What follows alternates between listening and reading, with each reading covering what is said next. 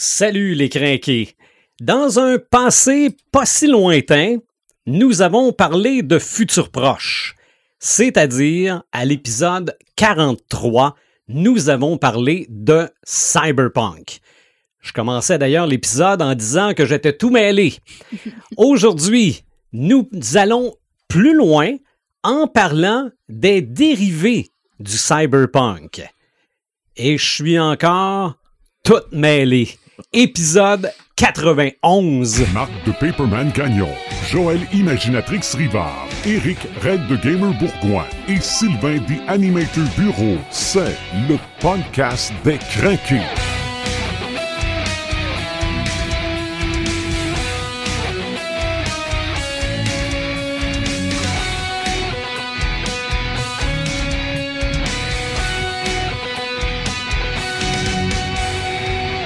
Encore une fois aujourd'hui, un petit podcast court et touchant. Oui. Salut Paperman. Salut. Salut Imaginatrix. Hello. Et salut Red the Gamer. Salut The Animator, ça va bien? Ça va très bien. Oui. Aujourd'hui, on prend un iceberg duquel nous n'avons vu que le dessus Mhm. et on tente de plonger un petit peu en dessous. Ça va être big. On va tenter encore une fois de se contenir et encore une fois, nous allons échouer lamentablement. Donc aujourd'hui, on revient sur le cyberpunk et sur des dérivés. Plus précisément le steampunk et d'autres branches, mais on va essayer de, de, de me faire comprendre tout ça pendant, pendant l'émission parce que, hey, que je. Euh, nos euh, plateformes, notre site internet, euh, podcast décrinqué pour un website, euh, différentes plateformes de podcast faciles à trouver. Hey, je nous ai écoutés sur ma propre télé via, euh, mon Dieu, euh, quelle plateforme? YouTube? Non, non, non, même pas YouTube. Ben oui, là, j'aurais pu nous regarder avec YouTube, Mhm. mais euh, la, la, la plateforme de, de musique là, bien populaire dont j'oublie le nom. là. Spotify. Spotify. Excusez, j'ai marqué podcast décrinqué, puis je nous ai trouvé, puis... euh, En, en vidéo? Non, non, non, non, en, ok. audio. En audio, en vidéo, oui, sur YouTube. Oui. Euh, merci à Dr. Phone pour euh, Oui. l'équipement pour faire ça. Oui. Mais euh, merci de nous suivre, peu importe la, la plateforme qu'on utilise. Rentrons tout de suite dans le sujet parce que ça en est un gros. Est-ce qu'on rappelle vite, vite, c'est quoi le cyberpunk? Oui, on peut bien. Ben, je te laisse aller. Courant littéraire qui a été créé dans les années 80. Mhm. Majoritairement, on pense et on, on dit que le, le- le père du cyberpunk, c'est euh, euh, Neuromancer de William Gibson, bien qu'il y avait déjà eu des... des, des, des, des- des- euh, Il y a une guéguerre là-dessus. ben là. ouais, mais il y avait, il y avait déjà eu des romans avant ça qui, qui commençaient à, con- à comprendre le concept, mais c'est vraiment Mhm. lui qui l'a fait connaître du grand public. Alors, on parle d'un- d'une dystopie normalement dans un monde qui est, euh, qui est rarement joli. Hein. Le, Ouais. monde du cyberpunk, c'est dans un futur proche où ce que la technologie va toujours avoir le dessus, c'est-à-dire qu'elle va prendre la, la, la majoritairement la, la grande place dans l'histoire et on va suivre euh, des anti ben, des anti-héros. Ouais, pour, pour le boss cyberpunk, dans le cyberpunk même, c'est pas vraiment des héros, c'est des gens qui essayent seulement de C'est ça. survivre à l'intérieur de ce monde-là. Et c'est rarement la joie. Et c'est rarement la joie. Il y a énormément de conflits parce qu'il va y avoir des grandes corporations qui vont prendre le contrôle de tout ça. Alors, beaucoup de disparités entre les classes sociales, les riches, les pauvres, et ainsi de suite. Alors, euh, c'est... c'est euh, dans le fond, bref, c'est notre, notre présent. Ben, moi, je, je le trouve le fun, mon présent, pareil. on, on là. est, on est à veille d'être dedans, mettons. Ouais. Si on n'est Ouais. pas dedans, c'est la prochaine Il y, a, il y a des thèmes Oui, d'être très, très... du cyberpunk qui sont maintenant devenus Mais réels. je te dirais que notre, notre réalité, comme tu dis, notre présent, est beaucoup plus liché que le Ouais. cyberpunk comme on le connaît nous autres. là. Mais nous, Ouais, on Comme on les gamers le connaissent. Le, Gibson a dit récemment, je l'avais, j'en avais déjà parlé, que pour lui, le cyberpunk était mort. Mhm. parce que l'anticipation qu'il avait faite avec ses collègues m'a au moins été rendue là.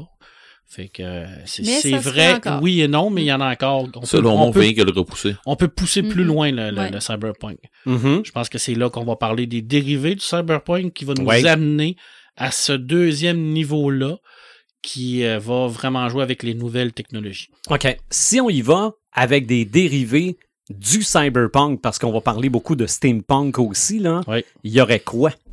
Euh, le steampunk, je vais laisser Joël en parler. Ouais. Oui. Parce que. Oui, mais c'est ça. Toi, tu vas ouais. me parler vraiment là, de. de... Pourquoi je te dis ça? Parce que euh, Joël, c'est un peu notre éminence grise. C'est notre vrai. Podcast C'est le, et- c'est le cerveau de l'émission. Tout à fait. Puis son, son addition à notre podcast, c'est, c'est pour moi, c'est, c'est extraordinaire parce que dans nos conversations qu'on a eues, euh, elle a amené le point qu'effectivement, le, le, le, le steampunk a, a été créé pratiquement en même temps que le cyberpunk. C'est Puis à vrai. part le mot punk, il n'y a pas énormément de trucs qui sont semblables entre les deux Ouais. styles. Je suis pas d'accord.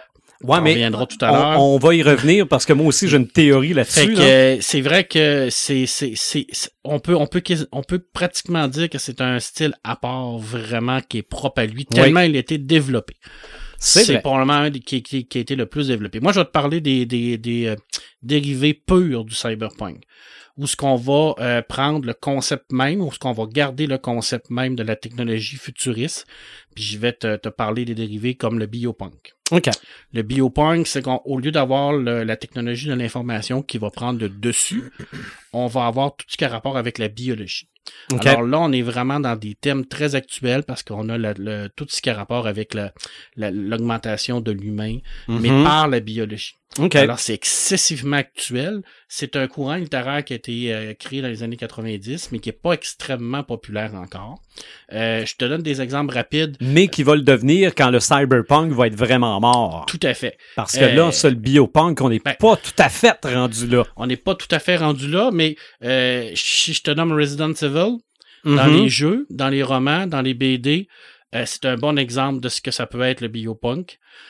Euh, toute l'œuvre de Bilal, Danki Bilal avec la trilogie d'Acopole, euh, ça en est un autre qui est extrêmement populaire. Alors là, on, parle vraiment, euh, Nicopole, excuse-moi, je me suis trompé, d'un style biopunk où ce que l'humain va être là, mais ce que la technologie, ça va vraiment être au niveau de la biologie. Alors, et le transhumanisme, le transhumanisme, c'est la prochaine euh, révolution, c'est la prochaine évolution de l'espèce humaine, l'homme augmenté, mais pas seulement par la technologie, mais également par la biologie. Alors, le biopunk, c'est ça. C'est vraiment une, euh, un style qui ça va être vraiment énormément développé. Est-ce que Bane serait du biopunk? Tout à fait. OK. Oui. Bane étant le- celui qui a cassé ouais. le dos à Batman, là, pour Ouais. ceux qui, Oui, qui le parce que savent c'est pas. c'est un personnage qui, qui, qui, qui est augmenté, qui est euh, euh, créé génétiquement. Bref, tout, tout ce qui a rapport avec le clonage, avec l'augmentation euh, de, de l'homme euh, par euh, Warhammer 40 000, par exemple, Mhm. p- peut être excessivement relié au biopunk, malgré le fait qu'il y ait beaucoup de technologie, mais un Space Marine, à la base, c'est il, il va être créé à partir de gènes. Ouais. Alors, il va être modifié génétiquement. Alors, on peut, on peut classifier ça dans un, un style de biopunk. Warhammer hardcore, 40 là. 000 qui pourrait, être, euh, qui pourrait être classifié sur beaucoup Ouais, de je pense que styles. tout, tout, Oh, nomme oui. tous les styles de, de, de, de dérivés du cyberpunk, Ouais. là. Puis c'est tout Warhammer 40 000. Ouais, Warhammer Ok. 40 000 Ouais. fait un savant mélange de tout ça. Ouais, c'est vraiment le, le- c'est comme le, le genre de bible là, du cyberpunk. C'est ça. Il y a tout à l'intérieur. Capitaine America est un biopunk avant le temps. Ouais, tout à fait. OK. Ouais, dans ce ouais. genre-là, effectivement. Ouais. Je te dis qu'on prend le bio, qu'on enlève ça, puis qu'on parle de nanotechnologie. Oui. Alors, a le nanopunk. Ça, c'est un courant littéraire qui vient tout juste d'apparaître. C'est très, très récent. Euh, avant que Michael Crichton avait écrit euh, Micro, le roman Micro, qui parlait de ça au niveau de la, la- la nanotechnologie. Mhm. Alors là, on garde le même concept, mais on va vraiment parler de ces fameux petits robots-là qui vont être à l'intérieur des corps ou tout ça.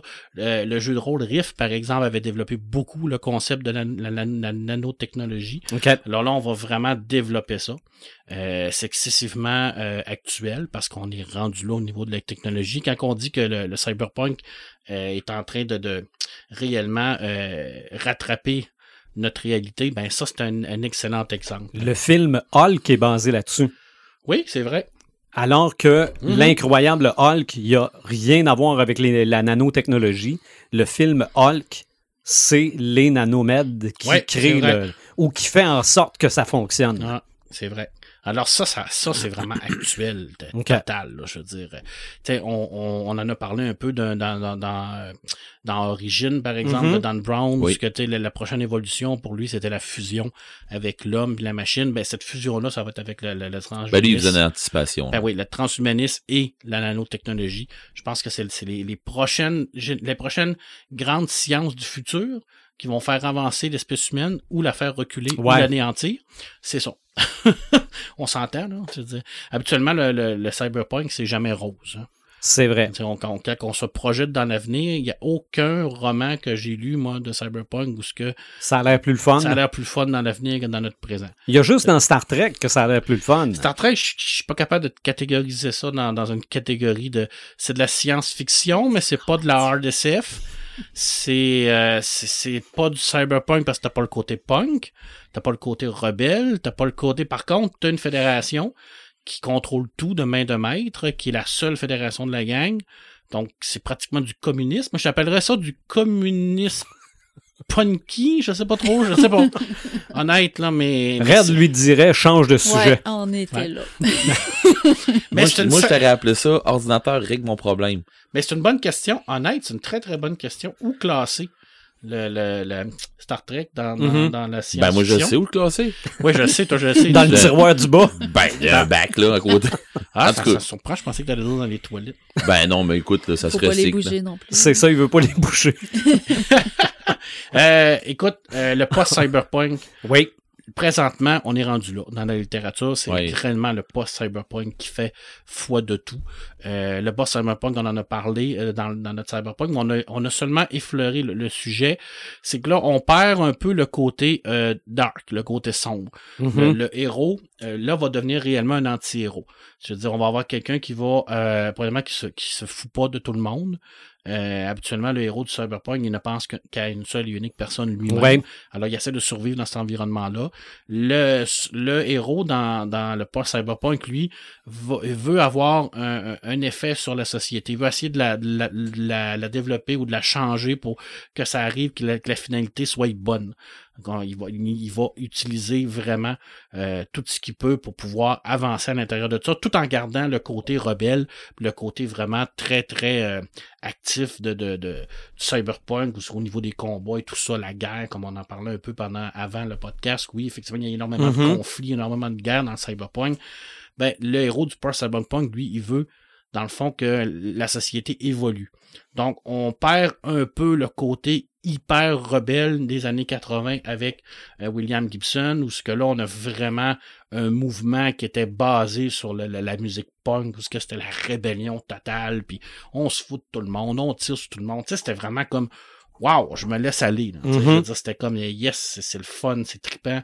Ben, le pas cyberpunk, mais c'est vraiment du cyberpunk plus d'actualité. OK. Tu sais, c'est- Ça, ça a énormément évolué. Bon, carbone modifié, Oui. Richard Morgan, la saison 2 va sortir en février. C'est le plus bel exemple que vous pouvez euh, regarder à la télé présentement d'un post-cyberpunk, c'est ça. Samouraï virtuel, euh, qui a été un des, des fondateurs également au niveau des romans. Bien que le samouraï virtuel, c'est, il est difficile à, à classer parce que des fois, on peut l'interpréter comme étant une genre de satire de du cyberpunk, mais d'autres vont vraiment le, le, le, le prendre à un degré où ce que ils vont vraiment voir comme une évolution de cyberpunk.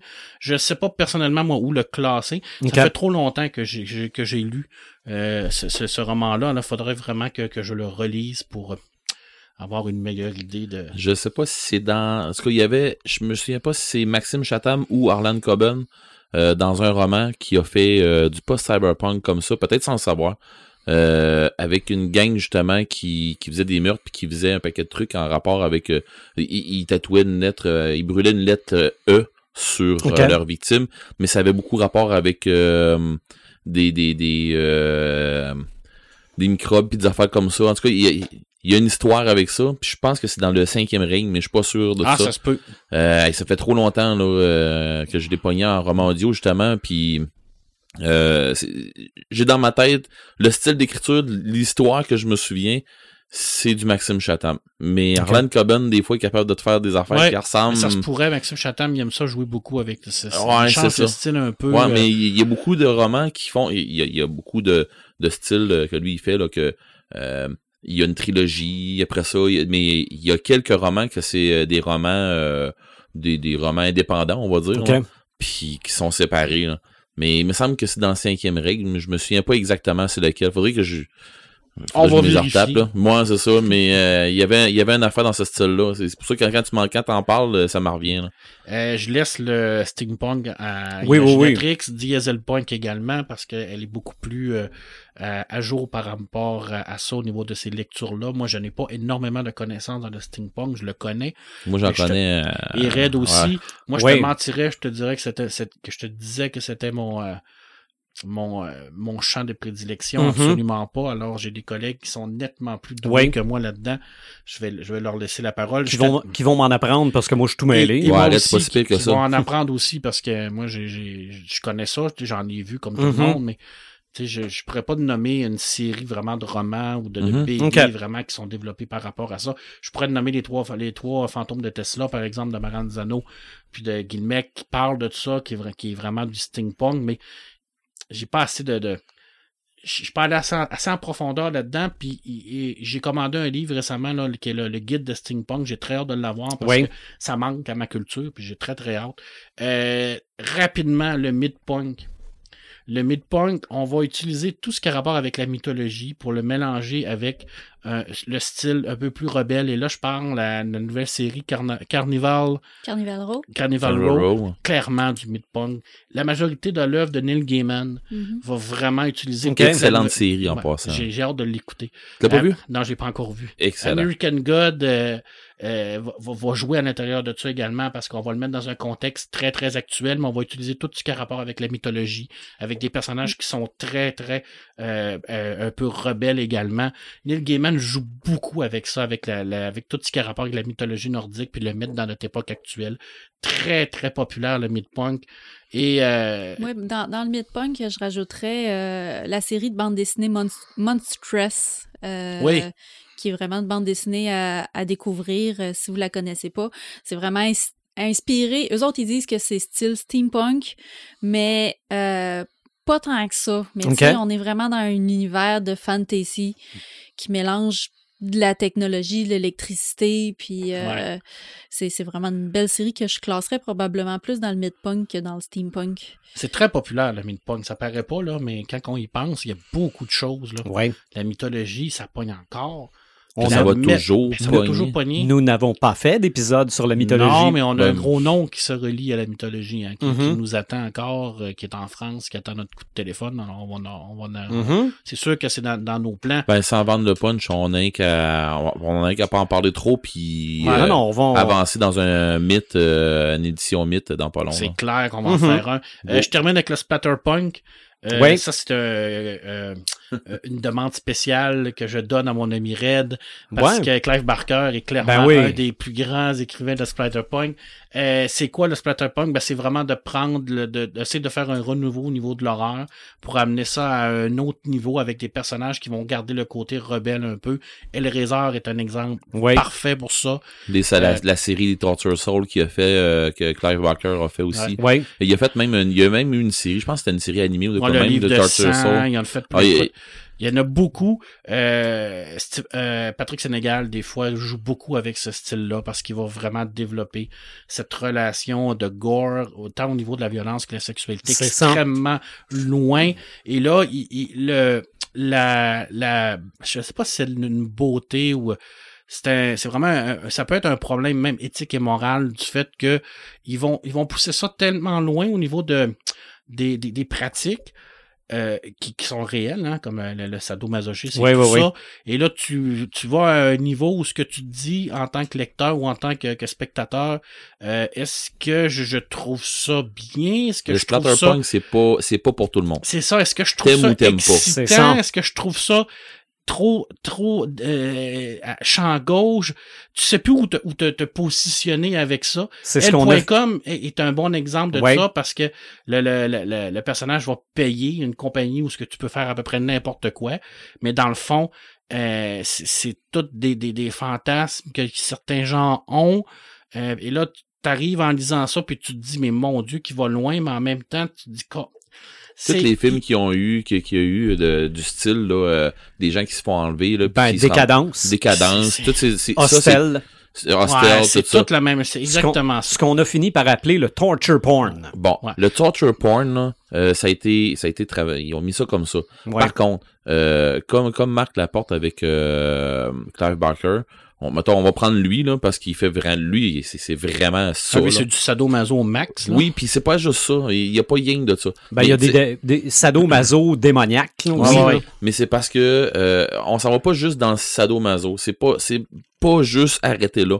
Euh, faut que tu vois ça. Faut, pour triper là-dessus, pour aimer ça, faut que ton esprit soit passé l'histoire du sadomaso. Oui. Passer l'histoire de oh c'est de l'horreur. Passer tout ça, faut faut tout tu passes ça parce que c'est pas de l'horreur. C'est trop artistique pour être de l'horreur, de l'horreur pure.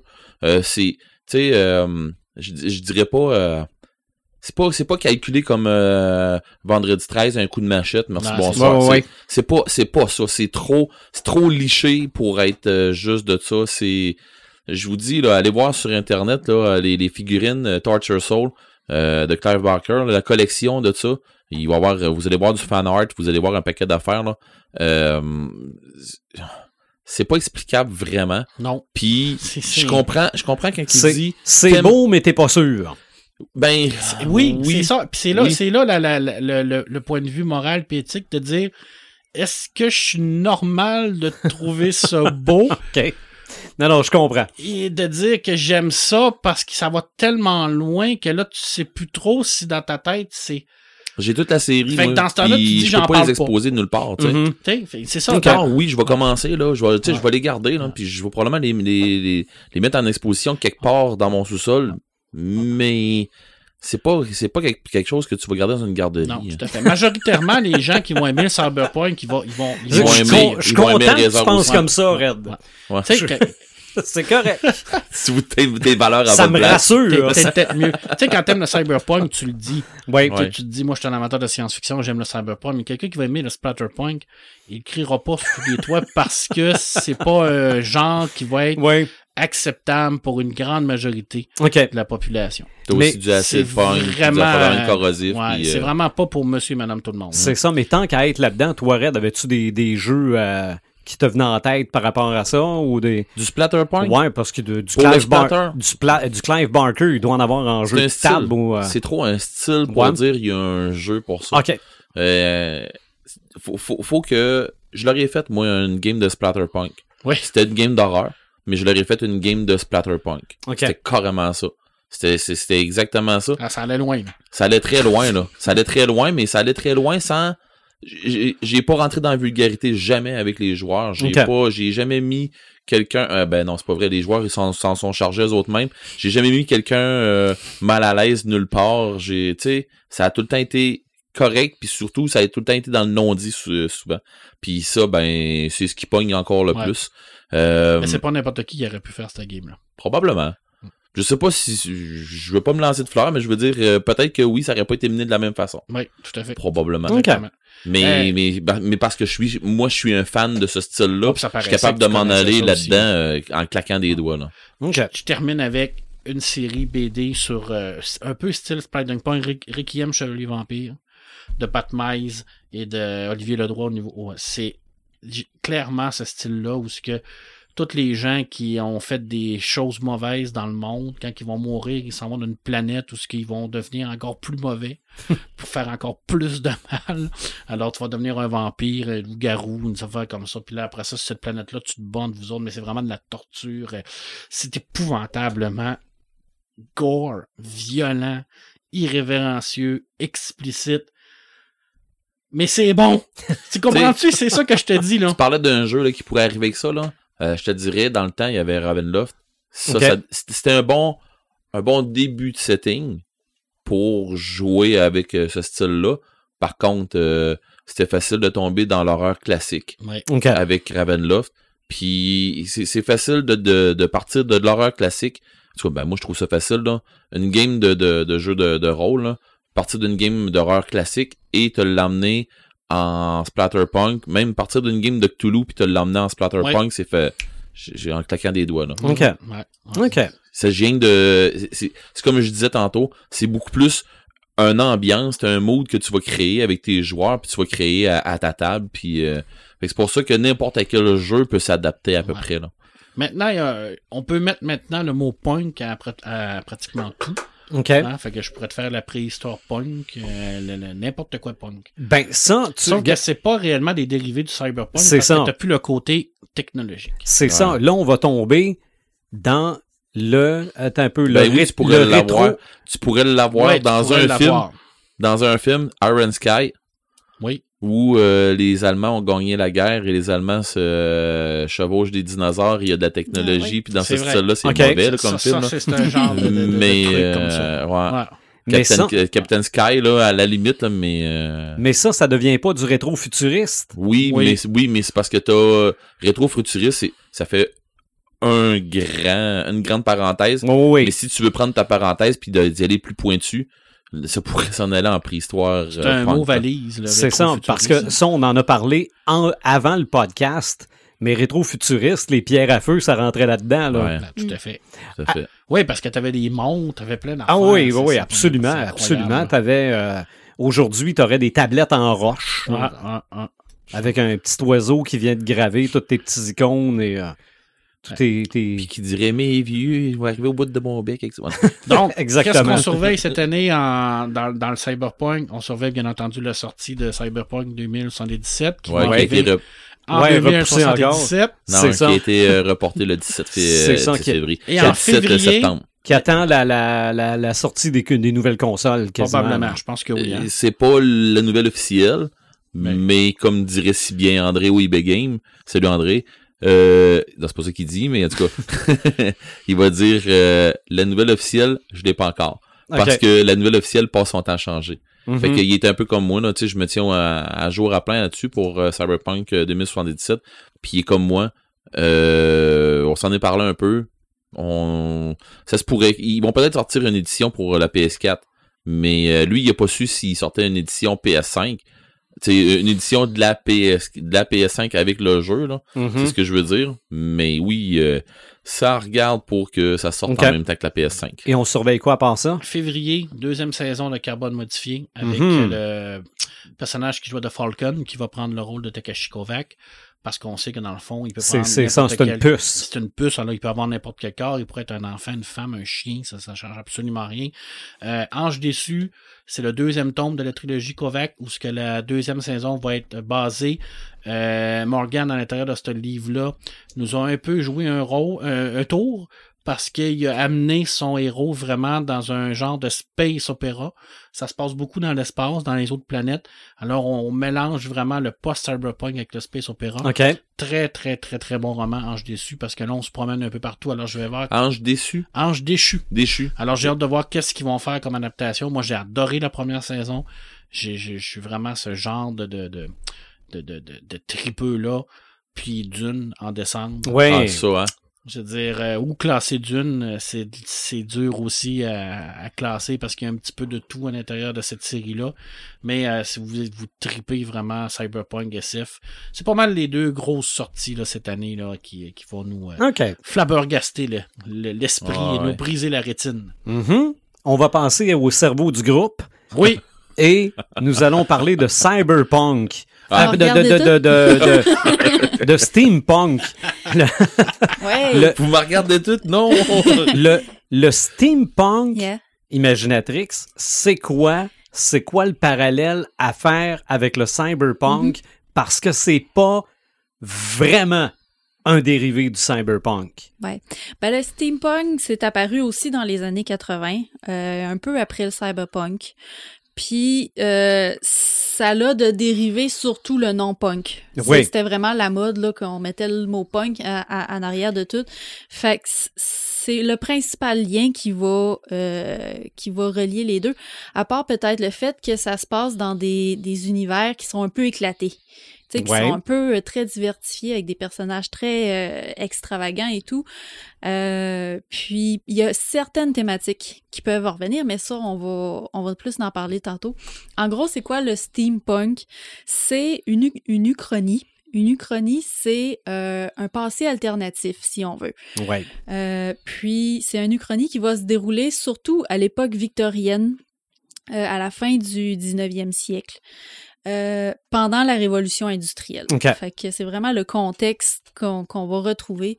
Euh, on retrouve beaucoup d'éléments qui vont être euh, britanniques, qui vont être inspirés de cette époque-là, mais euh, souvent, ça, si ça se passe pas à Londres, ça va se dérouler dans un univers qui est pas mal inspiré de, de, de OK. cette ville-là à cette c'est parce que époque. Londres, c'est tellement un, parc de, de, de- pour, euh, l'imaginaire. là. C'est Ouais, ça. parce que Londres, c'était vraiment le berceau de la, de la révolution industrielle aussi à Oui. l'époque. Fait que c'est Oui. vraiment là que, que, Le que ça a gaslight starté. aussi. Ouais, c'est ça. C'est ça. Peut-être euh, Londres en Angleterre ou en Nouvelle-Angleterre que ça pourrait se passer. Oui, oui, en effet, mais ça, ça peut même se passer au Québec. Il y a des récits de steampunk québécois qui existent. OK. Euh, tu sais, il n'y a pas de limite. Ça peut même se passer dans un monde imaginaire ou même un monde futuriste. On peut voir, on a vu ça, par exemple, dans euh, Machine infernale de euh, Mécanique fatale, excuse. Oui, oui, oui. Oui. Mécanique euh, fatale de Philip Reeve. C'est- Il n'y a pas eu un film de ça? Oui, je l'ai vu dernièrement, le film, euh, qui est quand même assez fidèle au livre pour ce qui est du premier tiers, très, très Mhm. fidèle au livre. Où est-ce qu'il y a des, des villes qui se promènent C'est qui des mangent, villes là? qui se déplacent, puis c'est ça, c'est un peu inspiré du steampunk, on pourrait dire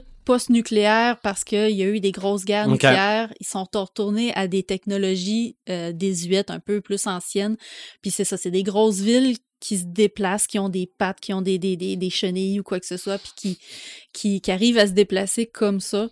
Euh, mais là, on est dans un futur très lointain. On n'est pas dans une uchronie. Fait que tu vois que le steampunk peut vraiment inspirer plein, plein de genres. OK. Puis ce qui arrive aussi, c'est que le steampunk a tellement des, des règles définies que ça en vient que c'est comme des clichés. Fait que euh, il y a des histoires de steampunk qu'on va lire puis que c'est comme du, du, du remâché, du, du euh, des, des trucs qu'on a déjà lus puis qui sont juste retravaillés d'un- d'une autre façon. Ça peut venir rapidement lassant. Euh, au début, la première fois que tu vas lire ça, tu vas faire oh mon dieu, c'est tellement original. C'est c'est c'est c'est qui qui a pensé à ça? Puis Mhm. puis quand t'en lis trois, quatre qui Sont résument pareilles. presque toutes la même chose, euh, c'est ça. Fait que les, les gens ont été obligés de faire un peu des, des dérivés à ça, si on veut, pour, euh, pour diversifier un peu. On a soit euh, on a soit changé le contexte, on l'a soit quitté Londres, justement, pour aller dans un univers imaginaire ou pour venir s'installer au Québec, ou euh, où on a changé les, les, les, sources d'énergie principales. Au lieu d'être le, le charbon puis la vapeur, on est allé vers l'électrique, on est allé vers le nucléaire, le diesel. Fait que ça fait toutes sortes de sous-genres qui, qui sont liés à ça aussi. OK.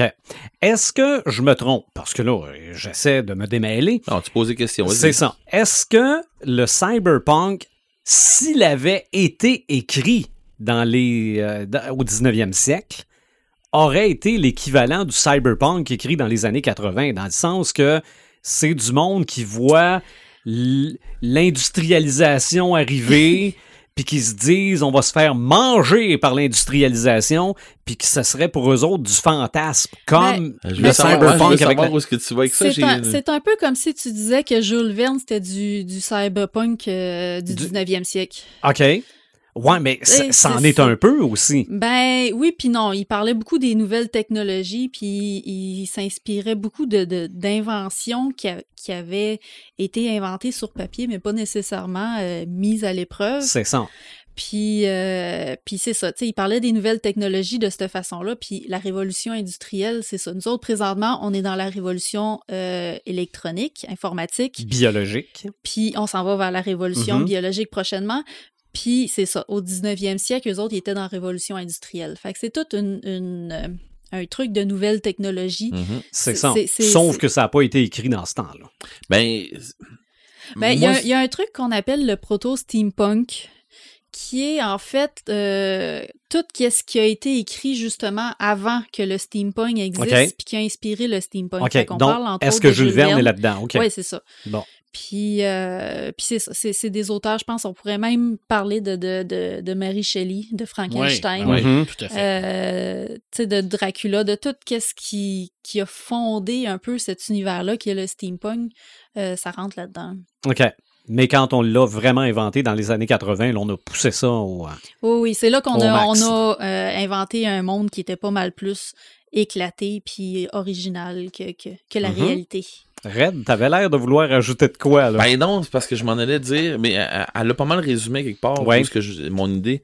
Euh, je pense que si, dans, dans, dans mettons que le, le- le cyberpunk avait été écrit euh, dans le temps de Jules Verne, tout ça, je pense que ça aurait donné le steampunk. Mhm. Le steampunk aurait été ce qui est là, parce que dans le steampunk, là, euh, faut pas oublier que la technologie, la cybernétique, la, la cybernétique, on va appeler ça de même, mais des remplacements de membres euh, ou des affaires comme ça, ça marche à vapeur et il y en a. Oui. Oh, oui. Fait des, des- que des prothèses pro- mécaniques. des prothèses mécaniques. un Donc, ne- tu sais, euh, Full Metal Alchemist et du steampunk. Ah oui. Oui. Ouais, OK. oui. Ouais, ben oui, mais plus liché, là, on va Ouais, dire. oui. avec, avec un côté hmm, pas magique, là, mais, euh, Ouais. Ben mais oui, ouais, non, c'est de mais, la science. Ouais. Oui, mais c'est ça, C'est une mais. science euh, alchimique. Mais c'est ça. Tu sais, euh, à quelque part, faut que. Faut, faut qu'on y aille comme ça. Je, je trouve ça plate de le dire de même, mais en tout cas, c'est peut-être que ça va replacer un peu les, les auditeurs qui vont se- qui, qui se posent des questions. Là. Euh, selon moi, tu vas avoir euh, du cyberpunk, puis à mon avis, à moi, euh, on n'est pas arrivé au cyberpunk que moi je jouais sur table pis des affaires comme ça. On n'est pas arrivé encore en- en- encore à ça. Euh, par contre, euh, le, le, le, le steampunk a été expliqué parfaitement par Joël en disant que c'est c'est c'est une uchronie, tu sais, c'est C'est ça. c'était un passé alternatif qu'on a qu'on aurait eu si euh, si, si on avait euh, été avec euh, l'industrialisation qui avait dégénéré là. C'est C'est ça. c'est euh, c'est c'est comme un cancer. Un, un cancer là, c'est c'est un développement euh, euh, incroyable d'une cellule X. Ok? Bon ben, dites-vous que le quelque chose punk là, c'est comme un cancer d'un truc qu'on va connaître. Comme, comme la cybernétique, ben, du cyberpunk, c'est un cancer de ça. Ça revient à ça. C'est pas, pas euh, nécessairement pas une mauvais. maladie, là, mais ça. de la Mais- façon que ça se développe et que ça s'étend. C'est ça. OK. Le Cyberpunk, c'est de la dystopie. OK. Ouais. Ouais, Le- exactement. Le steampunk, c'est de l'Uchronie. Ouais. T'auras pas d'Uchronie dans le cyberpunk. Non. Jamais. En tout cas, moi, j'en connais pas. Peut-être qu'il y en qui, qui- connaît, là, mais moi, j'ai jamais lu d'Uchronie dans le cyberpunk. C'est toujours dans un futur proche, mais c'est toujours une dystopie. Mhm. C'est rarement une utopie. à part dans Star Trek. Mais une uchronie puis une, une utopie, c'est pas la même chose. Non. On peut avoir une uchronie qui est dystopique. Oui, On oui, peut, oui, oui, tout à fait. euh, on Oui, peut avoir oui. de quoi qui est carrément euh, Ah oui. Euh, Ouais. décalé, euh, sombre, puis... euh, Ben, steampunk est pas loin Ah, de c'est ça. c'est rarement joyeux non plus. là, Ben surtout, steampunk. Mhm. surtout quand t'arrives comme euh, Imaginatrix le disait tantôt, le, le, le dans à Londres. Excuse-moi là, mais à Londres là, si tu veux mettre une ambiance glauque, tu veux mettre un style gloomy à ta, comment on dit ça, euh, en français en tout cas. Anyway, si, si tu veux avoir une ambiance vraiment euh, lugubre, ouais, c'est- je pense que c'est ça. Si tu veux avoir une, une ambiance lugubre de, dans une game, euh, tu vas t'en aller à Londres, tu vas t'en aller dans un Ben oui. style de game comme à Londres. Euh, on fait juste penser à Jack l'Éventreur. Oui, Bon, ben, à Londres, euh, ça se prête vraiment super bien. c'est ça. Le style, euh, on met ça euh, dans les rues à New York, tu vas faire, bon, ben, ok, c'est... Hein, Jack, Jack l'éventreur équipé d'armes euh, mécaniques. euh, Non, Ouais, mais ils l'ont fait, hein? donc, d'ailleurs- sûrement, je pense que. Collection 1800 dans la collection Sherlock Holmes. OK, Ouais. ouais, ben Sherlock c'est ça. Holmes est dans Steampunk. Sherlock Holmes, Oh, ben oui.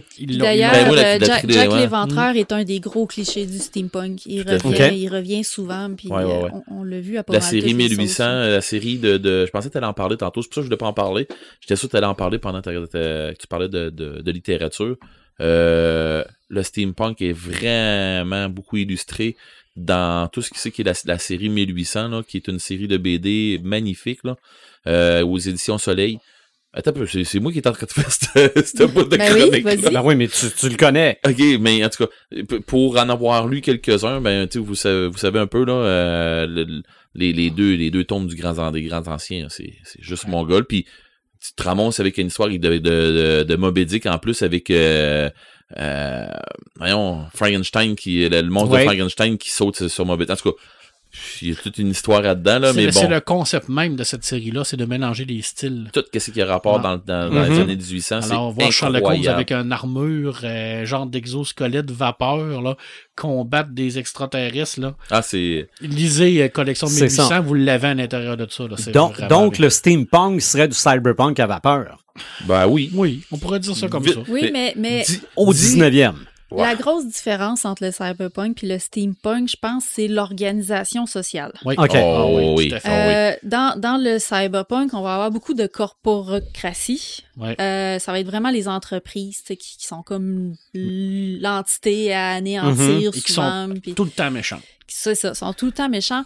Ou s'ils sont pas que- méchantes, c'est rien parce que t'es connais rien qu'est-ce qu'ils montrent. Parce que... C'est ça. Tandis que dans, dans le steampunk, tu as des systèmes qui vont être plus classiques. Ça va être la monarchie, ça va être la dictature, Ouais, euh, ça va être un, un espèce de, de, de, de gouvernement. Ça peut même être une démocratie qui en est pas Une réellement série télé une. qui fit vraiment bien avec ça, Into the Badlands.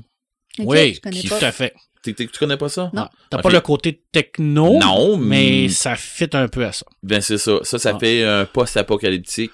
Euh, ouais. Inspiré steampunk. Ouais, ouais, ouais. ouais. Ah, tu- non, pour vrai, c'est- t'aimes- t'aimerais ça. Ah, c'est intense. C'est, non, c'est intense. C'est une série euh, très combat, euh, très d'action. OK. là. Ah ouais, mais c'est euh, c'est ouais, vraiment c'est intense. vraiment bon.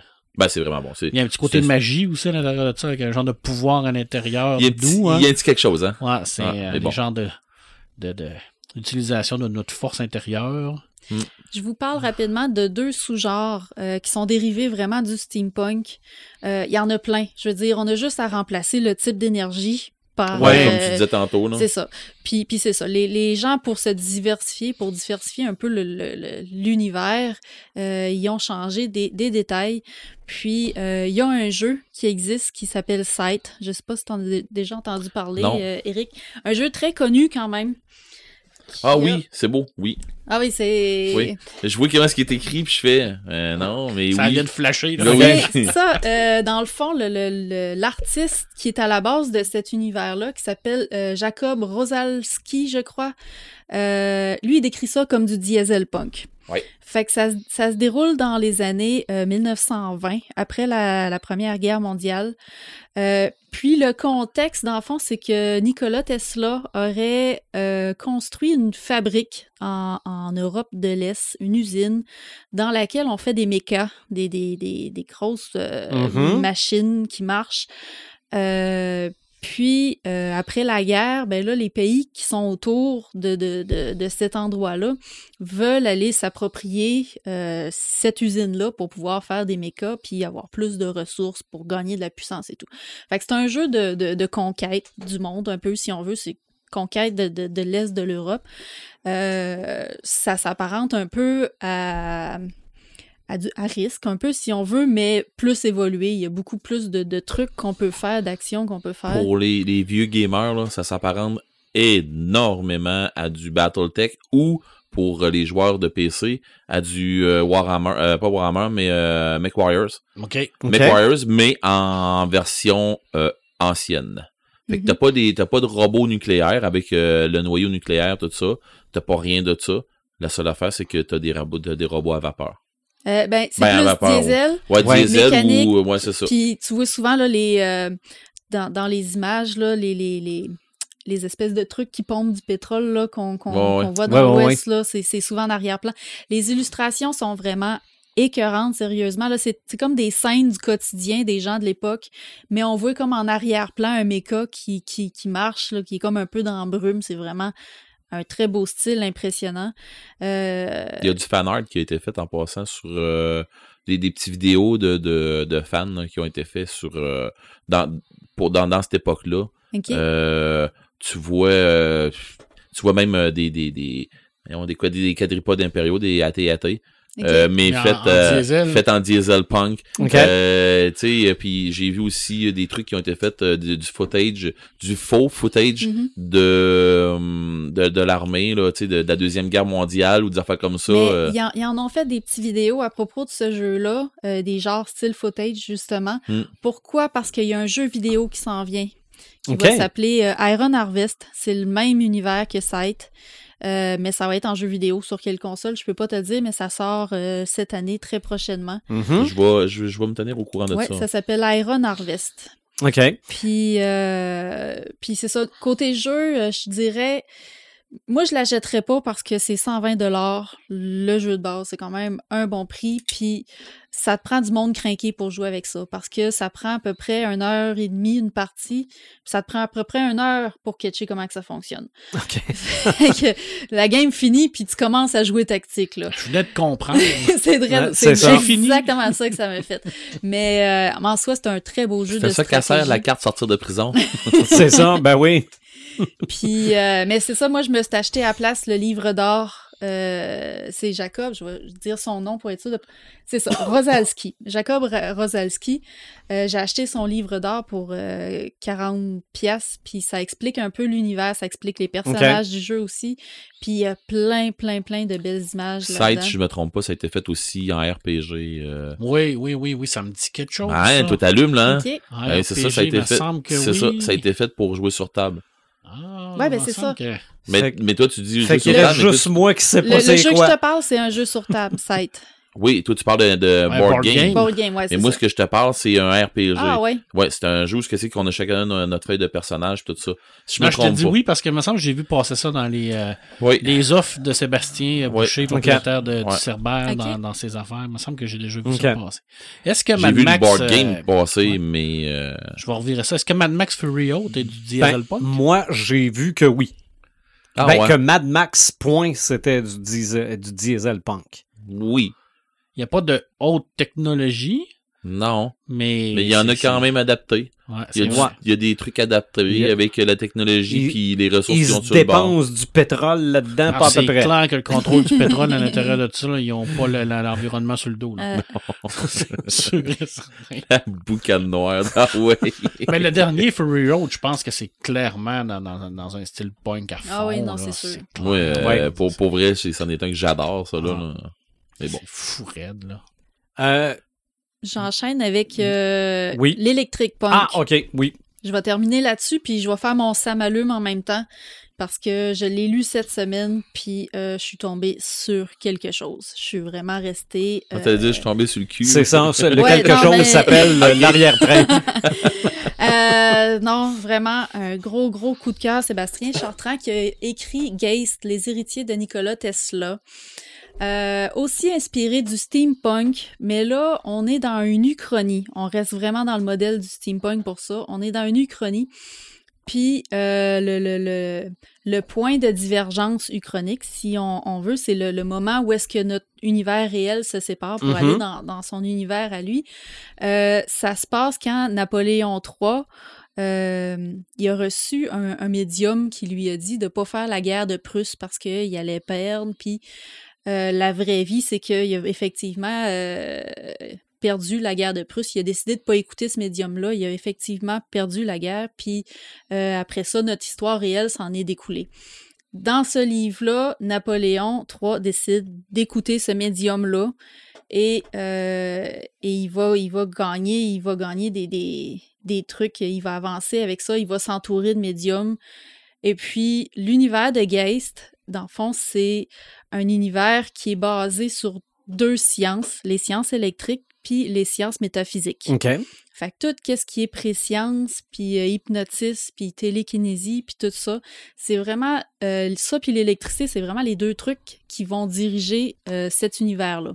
Fait que on prend carrément une autre ligne du temps, on a changé de, de- type de calendrier, on, va vraiment dans le loin. Euh, au début, j'avais un peu plus de difficultés parce que moi, ça s'apparentait vraiment à de la hard science fiction, que c'est un truc que j'ai plus de difficultés vraiment beaucoup, beaucoup de technologie là-dedans, beaucoup de nouveaux termes, de, de, de, de, structures qu'on connaît pas, de, de hiérarchies différentes de. Fait que je te dirais que la première partie, là, ça a été une, lecture pas mal plus active. Mais à un moment donné, t'embarques dans l'univers. là. C'est vraiment, c'est un, un peu un polar. Dans le fond, on va suivre un policier. Euh, les policiers là-dedans, ils ont des dons à, peu près tous les gens qui sont dotés, qui ont, qui ont des, des, des dons métaphysiques, occupent des hautes sphères de la société. Fait que ce soit les, les, les, forces de l'ordre, euh, les, les, les juges, euh, les régents, c'est un empire régenté. Fait que les gens qui sont au top, top, c'est tous des gens qui vont avoir des, des dons. Puis, euh, il y a un truc qui est vraiment intéressant dans ce livre-là, c'est que euh, ça parle du mal du siècle. OK. qui est dans le fond un peu la folie. Un peu, euh, les, les gens sombrent tous dans une espèce de dépression ou dans une folie où ils ont des, ils ont tous des, des gros problèmes de santé mentale. Puis on les, on les appelle les séculaires. Puis ces gens-là, ben, s'ils ils peuvent être dangereux, s'ils ont un don, par exemple, euh, ben, on va les annuler. On va carrément les, les, les, exécuter. Si les gens respectent pas les lois, on va les exécuter aussi. Fait que c'est vraiment un univers assez froid, assez euh, euh, loin, loin de ce qu'on connaît, là, assez... euh, Ah, Mais j'aime le thème annulé. Mhm. Oui, c'est vraiment... vraiment intense. Comme- ça rajoute, là. Faux. t'en veux-tu un thème encore pire que ça? Il y a une sentence là-dedans qui s'appelle le cotard. Puis quand je parle de cotard, je parle pas de, de Knight of the Old Republic, là. Euh, le, le cotard, c'est une maladie, euh, c'est une maladie réelle en fait, où les gens se pensent morts à l'intérieur, puis euh, ils pensent que le- leurs organes sont en train de se, se putréfier, puis qu'éventuellement ils vont mourir. Puis quand ils, quand ils donnent cette sentence-là dans le livre, en fait, c'est qu'ils vont donner cette maladie-là par pouvoir psychique à un criminel. Puis le criminel est condamné à vivre mort dans son propre corps jusqu'à temps qu'il finisse par mourir pour de vrai. C'est vraiment terrible là, comme, euh, comme univers. Mais, euh, Ça, c'est pas du splatterpunk, ça? mais euh, c'est ça. Moi, sérieusement, là, il y a tout qui me fascine là-dedans. Je suis vraiment... J'aime beaucoup le steampunk en partant. Ça en est, même si c'est pas les mêmes technologies. Euh, la technologie est vraiment bien développée. Puis ce que j'admire de cet auteur-là, il l'avait fait avec le Crépuscule des Arcanes, puis là, il récidive là-dedans. C'est qu'il a l'audace de prendre des personnages réels, des personnalités qui ont vraiment existé, puis de, de réécrire leur histoire un peu. si on Ouais, il leur prête une nouvelle histoire. c'est ça. Fait que Une là-dedans. histoire alternative, dans le fond. Ouais, fait que là-dedans, euh, Nicolas Tesla, il va marier la fille de Gustave Eiffel. Puis euh, il va avoir des enfants, puis c'est, on, on va suivre un peu qu'est-ce qui arrive à ses enfants parce que il- au moment de l'histoire, il est décédé. Euh, c'est beaucoup aussi inspiré de, de Maupassant, de Guy de Maupassant. Euh, c'est un auteur qui, qui aime beaucoup Maupassant. Puis il y, a une- il y a tellement de références de Maupassant dans ce livre-là que l'auteur lui-même est dans le livre. Fait que euh, Guy de Maupassant est dans le fond un proche du personnage qu'on va suivre. Euh, c'était qui était comme un peu considéré comme son oncle. Fait que euh, il, s'en va vraiment jouer avec des personnages connus comme ça. Puis je trouve juste ça formidable. Puis euh, c'est ça, ça finit que on, on- on est vraiment dans un livre qui est plongé dans santé mentale. Fait que ça vient quasiment personnel, là, à un moment donné. Moi, c'est venu vraiment me chercher, surtout vers la fin. Euh, Il y a de l'action, puis ça avance vite, puis c'est- un livre qui se lit très rapidement. OK. Fait que euh, moi, ça, je vous le dis tout de suite, j'aurai pas de samalume tantôt parce que c'est clairement ça, mon samalume. Mhm. Euh, puis ça m'a fait découvrir un nouveau sous-genre du steampunk que c'est Ouais. très apprécié parce que sérieux là-dedans, il y a comme zéro cliché là. On s'éloigne vraiment de tous les clichés du steampunk. On fait de quoi de nouveau avec ça. Puis, euh, puis j'ai adoré ça. OK. Un petit genre que moi, un petit sous-genre que moi je vais rajouter, mais euh, libre à vous de mettre des détails parce que c'est juste parce que Wikipédia me l'a appris, là. c'est le Gaslamp Fantasy. Ouais, ce que moi je parlais tantôt. hein. C'est ça, ça. En fait, c'est- c'est c'est quoi? C'est c'est parce que c'est pas de l'électrique, c'est parce que c'est pas du diesel, c'est parce que on. Ben, c'est parce- c'est il c'est de la lampe à de la lampe à l'huile. Non, mais Il- vas-y, tu Il, un manque peu le, tantôt. il manque le côté euh, un peu univers imaginaire. Ça se passe dans la réalité, euh, généralement à l'époque victorienne. Fait que si je peux prendre un exemple, moi je dirais, mettons, interview avec un vampire, puis Lesta le vampire de Anne Rice, Oui. que ça se passe euh, à l'époque victorienne. Il y a La du porte. fantastique. Pas la neuvième porte, excuse-moi. euh, euh, Ah, tabarouette. Il parle justement de euh, Jack l'Éventreur là-dedans. Là, euh, Ah, avec, euh, avec Johnny Depp, là. oh oui. Ah, Oh, From oui. Hell, Ouais, From Hell. Qui est BD En de français, en Alan français Moore. quoi? Mais, euh, Au ouais. port de l'enfer. Oui, ça, ça, en est aussi du, du Gaslamp. Du Gaslamp. Ouais, c'est Alan Ouais. Moore. Ok. Fait que c'est, c'est- il y a le mot fantasy, mais c'est plus du fantastique que, Ouais. que de la fantasy. Là. Batman Ok. est allé se promener dans cet univers-là. Oui, ben c'est ça. Gotham by Mhm. Gaslight. Ouais. Ouais. En BD et en dessin animé. Ouais, tout à fait. Il est allé se promener dans cet univers-là. Euh, moi, je rajoute deux trucs dans le steampunk. Euh, écoute, j'en ai parlé la semaine passée euh, de de, de Nurodier. L'année passée, il nous a sorti Aral, qui est une uchronie, mais qui se passe dans l'époque russe. Oui. Alors, ça, que j'ai que j'ai chez moi. Et ça, c'est vraiment du steampunk dans, dans, dans, dans C'est l'univers de spécial. la Russie. C'est Mm. vraiment très, très spécial. bon. Très, très bon. Euh, puis les trois, les trois fantômes de Tesla, qui euh, j'en ai parlé un tout petit peu tantôt, mais tomber là-dessus, parce que c'est vraiment, euh, c'est c'est tout. Euh, c'est tout par rapport à Tesla, avec la mort de Tesla, mais avec les nouvelles technologies, du steampunk à l'intérieur de tout ça. Euh, c'est super bien écrit, super bien dessiné. C'est une série qui a été primée à Angoulême euh, v'là deux ans. Si on rentre à trois tomes, ça vaut vraiment la peine. Si vous voulez vraiment avoir un, un aperçu, c'est quoi le steampunk actuel, là? Parce que des fois, c'est difficile de classer quelque chose, hein, parce que ça peut jouer dans plusieurs ouais, puis C'est styles. un genre Oui. qui a évolué aussi depuis les années 80. Mhm. Exactement. T'sais. Saviez-vous qu'il existe aussi de la musique steampunk? Oui. Ça, je Ben savais oui. pas. Faites Ben, par je- des, des instruments à vapeur. hein? Je- non, non, ben, Non.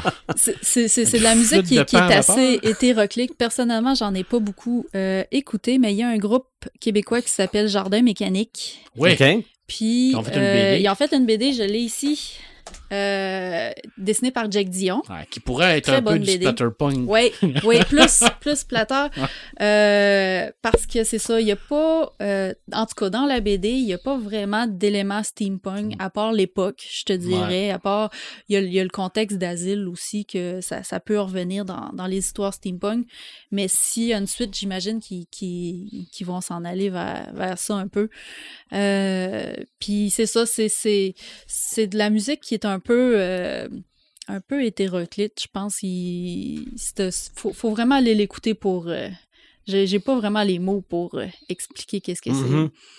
Mais allez voir Jardin mécanique sur internet puis vous Ok. allez voir. J'ai pas écouté, moi, jardin mécanique. Mais je peux te dire, par exemple, que je suis capable de, de te sortir. Je ferai une game euh, steampunk, Mhm. puis je peux te jurer que je vais aller chercher de l'ordre de barbarie pour Mhm. embarquer dans une game là-dedans. Que de la- de barbarie, du térémine, des affaires comme ça. Oui. Parce que euh, c'est des, des, des instruments qui vont t'emmener ailleurs. Mhm. Parce que c'est des instruments qu'on n'est pas habitué d'entendre. Ça, une vielle à roue, un, un, accorde, pas un accordéon, mais un, un violon qui est accordé d'une autre, de- d'une autre façon, comme on entend euh, sur le bord de la plage dans euh, Entretien avec un vampire. Euh, non, euh, Entretien avec un vampire, un, Du vampire ou dans l'estat. Euh, sais, à un moment donné, La Reine des données. La Reine dans des le film, données. là, Dans le film, là. Puis le son de ce... De... Mais bon. Fait que oui, il y a des, il y a des styles, puis... euh, Mm. Mais c'est ça. OK. C'est un, style de musique... euh, Ben, c'est beaucoup du, du musique mélangée à du théâtre aussi. Là. Oui. Ça va être des personnages, des, des- des musiciens qui vont être Ouais. déguisés. Très puis, euh, théâtral. Oui. En tout cas, Jardin Mécanique, si vous avez la chance d'avoir leurs vidéos, là, c'est très théâtral. OK. Ils ont vraiment des beaux costumes. puis Oui. C'est vraiment bon. Ils sont, sont, sont spéciaux. Mm. Je les aime beaucoup. Red, t'as sûrement plein d'exemples qui te viennent en tête concernant le steampunk et tous ses dérivés. Et je, je vais te poser une question vite de même, puis je me doute de la réponse. Là. Dans le monde de l'immersion, y en a-tu du monde qui se déguise en steampunk? Non. Je te on crois de pas pantoute. On vient de rater ce sujet maintenant. Euh, non, écoute, le steampunk, là, ben moi, je, je- je m'étais arrêté au steampunk, mais il y a tellement de stock, puis tu sais, euh, Jo- Joël l'a tellement bien expliqué tantôt avec l'histoire de, de du, du dieselpunk, puis tu sais, le steampunk, c'est parce que c'est des trucs à vapeur, ok, Oui. puis une technologie qui est tellement euh, envahissante. Euh, je veux, quand je dis envahissante, là, je veux dire euh, qui est tellement grosse sur toi quand t'as un, un membre qui est remplacé ou chose comme ça, Mhm. que c'est, c'est, tu sais, les gears après ça, tu sais, le, le- euh, les engrenages, des affaires comme ça, c'est bien plein d'engrenages partout. Euh, dans les jeux vidéo, euh, et Bioshock, Dishonored, Ouais. Bioshock qui, qui c'est gros de même, là, tu sais, c'est, c'est- ça respire, ça respire pas le steampunk, ça respire Tu fais de biopunk aussi, hein? biopunk plus que Ouais. steampunk. À mon avis, à moi, là, c'est plus biopunk, mais ça a un autre twist euh, de, de dystopie euh, de- qui, a, qui a juste pas de sens, là. Ok. Mais dans un univers où qui se voulait euh, une uchronie, mais qui euh, pas une uchronie, excuse-moi, une utopie, puis qui a vraiment mal viré, là, ça a dégénéré carrément, là, mais bon, euh, vous jouerez, vous C'est verrez. bien. extrêmement populaire parce que moi, j'ai jamais joué à Bioshock, puis je connais ça. Tu sais c'est quoi? Ben moi aussi. ça, Ouais. Fait que ça Bon. a sorti vraiment là, dans les, euh, du cadre des jeux vidéo. Ouais. Bon, Tout oui. le monde, je pense que. Mais il y a eu beaucoup de cosplay puis de fan art. aussi, ben oui, ben oui. ben oui, ben oui. est-ce que FF7 fit à quelque part là-dedans? Et- On C'est fait ça, ça, c'est-. Non, non, mais.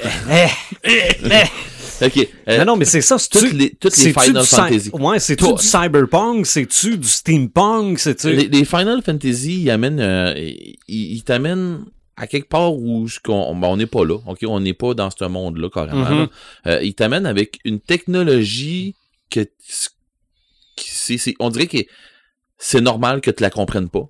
OK. Puis t'essaies pas de te, de, Ok, de- de- de te parce que- l'expliquer. Tout ce qui est punk est à quelque part basé dans la réalité, ce qui est pas Final Fantasy. Ben, J'aurais envie de te dire c'est du fantasy punk. Là. Ah, Rendu ok. là, là, ils ont le style à eux autres, puis c'est tellement quelque chose de que tu te casses pas la tête à savoir pourquoi que ça marche, de quoi comme ça. Puis bien souvent, c'est des affaires que, comme Joël disait, qui marchent à magie. Ouais. Tu sais, des fois, le, le, le, le, le carburant, on va dire, on va prendre ça de même. C'est le mana. Ben ouais. Mm. Fait que Puis, c'est du mana punk. ouais. Mais Fantasy Punk, je sais pas si ça existe. Je sais pas. Je- sûrement. mais non, mais je dansais ça comme ça, là. Mais Ben, je veux dire, c'est- peut-être lancé une nouvelle catégorie. Ouais. Non, non, mais c'est parce que je voyais dans ma tête, là, juste au début d'FF7, quand- Ah, t'as le ah. train, t'as les buildings Oui. à perte de vue en Ah, de hauteur. petits mechas aussi qui Euh, se oui. promènent. Là. La corporation, le, le, le Barrett qui a un bras mécanique. Ah ouais, mais c'est pour ça que je te dis que oui, FF7 fitterait, puis FF6 peut-être aussi. Mais tu sais, rendu là, euh, toutes, les, toutes les Final Fantasy, ils ont des, des, des twists comme ça, puis là, ben, on y va avec la technologie des jeux vidéo. Pas la technologie Mhm. dans le jeu, je parle, là. Ouais. Mais je veux dire, la, la- la- tu sais, ils peuvent, ils peuvent te faire des cinématiques maintenant que pour représenter de beaucoup mieux le, le, le monde dans lequel tu Ouais. joues, là. Fait que, tu sais, ça capable d'en, d'en pelleter beaucoup plus large avec des cinématiques maintenant. Fait que, euh, oui, ok, euh, j'aurais, j'aurais mis le, je, mais je le mets pas dans steampunk, je le mets dans d'autres choses, je sais pas quoi, mais oui, ça rentre clairement dans un style, dans un style comme ça. Je sais pas si vous êtes d'accord avec moi, là, mais Oui. il me semble que ça va, Ouais, être- ben, ça, de ça toute va être un façon, peu dans le ce fait que ça se passe pas dans notre monde, ça, Oui. ça l'éloigne déjà du steampunk puis du cyberpunk. Ben, c'est pour ça que, tu sais, je, je, je, je suis frileux un peu, mais à quelque part, sans pas le choix, c'est là, tu sais. euh, C'est- C'est influencé. c'est ça. Mais il y a de la Euh, fantasy et de la technologie. Ben C'est oui. vraiment, c'est, c'est, c'est vrai hein, qu'ils ont comme une genre de classe à part. Là. Ah, mais c'est ça, ils sont ailleurs, eux autres, Ah, là. là, comme, puis- comme Star Trek. Non, j'étais pour dire comme Star Wars. Pour sa place dans l'organigramme de la science-fiction. Ouais, on n'en reviendra pas là-dessus. Non, non, je sais, c'est pour ça que les organigrammes euh, sont, sont grands. On va... Non. Bon! Continue. Euh, Je passe à côté des jeux vidéo, là, parce que il y en a beaucoup que je connais pas, puis des, tu sais, des applications sur, euh, sur, sur, euh, les App Store, puis euh, Google Play, des affaires comme ça, là. J- j- oui, il y en a euh, un paquet de petits trucs, tout ça. Euh, question board game, ben, euh, t'en, t'en as parlé, là, site, là, euh, c'est, c'est- c'en est un. Euh, J'en avais un autre qui, qui le, le nom m'échappe, mais je me souviens que c'était un jeu d'inventeur. Puis il fallait que tu sortes tes, tes inventions avant les autres. Puis Ouais. c'était des. t'es- tout, tout ce que tu t'achetais, c'était des tuiles. Il y avait des. euh, il Mon fallait que tu fasses un véhicule. parlé en puis- plus l'autre jour. De ça, hein? Ouais. Bon, puis je me souviens pas de l'invention, mais bon, c'est Steam quelque chose, je me souviens pas trop, là, mais Steam Run ou quelque chose comme ça, là, en tout cas. Euh, c'est une genre de course à la- à l'invention, là. C'était un peu dans ce style-là. Pour être le meilleur inventeur, puis le premier à faire à sortir tel tel truc, là. Euh, ensuite de ça, euh, si on y va dans, dans tout ce qui, est RPG, ce que j'appelle RPG, c'est tout comme euh, Donjon Dragon, des affaires comme ça, là. Euh, ça place, ça place plus le monde comme ça. Euh, quand, on- mettons, dans Héberon, euh, c'est un monde de, de, Dun- Dungeon Dragon. Héberon, ils vont avec un peu plus de technologie, puis ils vont avec... euh, euh, ils, ont, ils ont animé des golems, des, des genres de statues de pierre, des affaires comme ça, puis ils ont animés, mais c'est encore là, c'est ah, ça c'est encore plus comme euh, Final Fantasy presque que que, que d'autres donjons là. C'est- c'est c'est pour ça que j'en parle mais pas beaucoup. Euh, J'irais plutôt vers euh, les euh, Vampires Victorian Age euh, ou euh, Tefra. Tefra qui est un jeu de steampunk pur et dur avec des bateaux qui volent, puis des affaires comme ça. Euh, c'est quoi, c'est Stardust aussi, le film qui avait un bateau qui volait là, avec Robert De Niro, là, qui Ouais. faisait un capitaine de Oh oui, c'est ouais. vrai. L'étoile perdue. C'est ça, c'est ça, mais bon.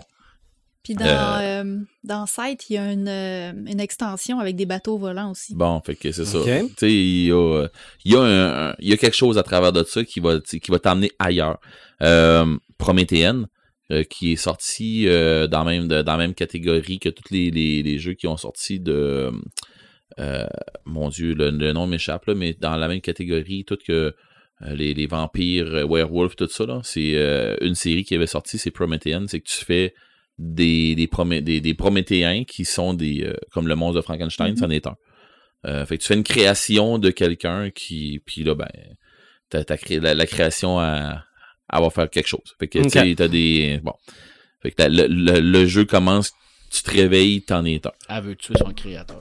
Ah. Entre autres, mais ça peut être d'autres affaires qui vont, qui va, qu'elle va faire aussi. Et Là. puis là, elle pose la question ultime à son créateur, mais toi, qui t'a créé? Oh! Rendu là. Euh, On n'a pas fait d'épisode sur la philosophie. eh mon dieu. Non, Oh mon dieu. non. Ok. Ben, malgré que je dis ça, Ça regarde. À toutes euh, les fois, on dit non, puis on se rend compte que ça a peut-être de l'allure. hein. Oui, Ça mais. prendrait une coupe, une coupe de gin avec ça. Eh, Ah! Nous ferons un, on- un Hey, épisode sur la philosophie. Pour vrai, on va sortir Pocket la gang d'ici, là, mais en tout cas. Et puis ça sera pas à cause d'alcool, d'après moi, on va sortir Pocket rien qu'à Ah, de cause toute de façon, des idées moi, qu'on je- va essayer de de l'eau depuis tantôt, puis vous me donnez déjà mal à la tête.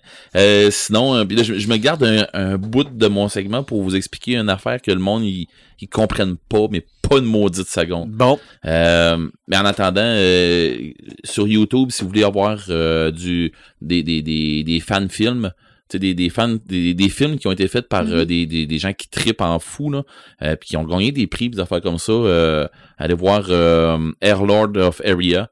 Euh, ou fa- faites juste taper steampunk movie ou fan film ou quelque chose comme ça là. Faites juste taper ça puis vous allez aller vous en taper un paquet d'affaires euh, plus ou moins bien faites. Mais tu sais on s'entend que mhm.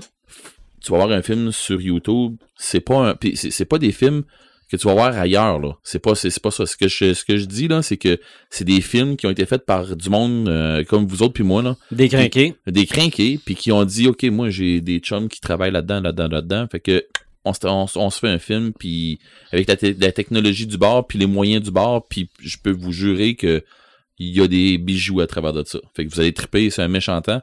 Euh, surtout vous allez découvrir plein de choses OK. dans le cosplay, tu sais, tu Oui. parlais tantôt, là. Le cosplay, là, je vais vous dire juste une chose. Tout ce qui se fait dans n'importe quel maudit genre, dans n'importe quoi de Star Trek, que Marc arrête Mhm. pas de me parler depuis tantôt. Ouais, je sais ouais, pas ouais. c'est quoi cette affaire-là, Non, non, mais non, bon. mais regarde, ça peut être Star Wars aussi. ouais, ça m'intéresse pas vraiment, Star Trek. En tout cas, euh, Ok, je pensais que t'allais me dire, ça m'intéresse pas vraiment Star Wars. non, non, mais tu sais, Là, je m'évanouissais. autant du Star Wars que des émissions de Disney, que euh, des, des affaires de princesse, des affaires de whatever quoi, là. OK? Tout, tout, tout, et, et je dis tout, sans exception, peut se transformer, peut se... se S'adapter. Tu, tu peux s'adapter, peut avoir une twist steampunk Oui. ou dieselpunk Ouais. ou euh, dans ce style-là, tu peux tout défaire tous tes, tes, tes super-héros puis les virer steampunk OK. en claquant des doigts. Euh, tu peux même représenter leur pouvoir à ces super-héros-là avec, euh, Tu peux avec- faire une version steampunk d'à peu près quel, C'est n'importe quel quoi. personnage. C'est ça. Oui, Est-ce est-ce que l'explosion, je vais dire ça comme ça, des Fab Labs va faire en sorte que ça va faire exploser le steampunk Je pense pas. ou euh, le steampunk, euh, tu, tu faisais ça avec, euh, avec tes Ça- vieilles ça- cannes là? Ça pourrait le rendre à un autre niveau, ça, c'est Ok. sûr. Oui. Parce que tu vas, tu vas Parce imprimer que si tu as besoin. des, des cosplays steampunk, on va dans l'accessoire qui sert pas à grand-chose. On va mettre plus de boats puis de gear juste pour que ça fasse Des beau. compteurs. Ok. euh, Que, ouais, c'est ça. OK. Tandis que euh, euh, si, si tu es un adepte des Fab Labs, ben, tu peux les rendre fonctionnels, ces gadgets. C'est OK. ça. OK. Parce que quand, tu- quand tu te ramasses avec du fonctionnel, ben souvent, c'est que tu vas te ramasser des cylindres puis des affaires Mhm. comme ça quelque part. Ça, c'est Avec- extrêmement intéressant. Sérieusement, là, Ah moi, oui. c'est ce qui m'allumait en partant dans le steampunk, là, c'était le côté un, mécanique. un- un bras avec des euh, c'est- c'est- ça se fait facile. là. Sais, euh, mais ça te prend des accessoires, ça te prend... Ça te prend des accessoires, mais ça te prend encore bien plus de la débrouillardise. OK. Tu te promènes Puis- avec ta petite chaudière en arrière, là, Ouais, ta, ben, petite un- chaudière à charbon. Ça te prend un-. Avec ton boiler. vapeur. Ouais, oh, ouais. affaires. Fait que finalement, la, euh, Mark One d'Iron Man, c'est steampunk. Tout à fait. OK.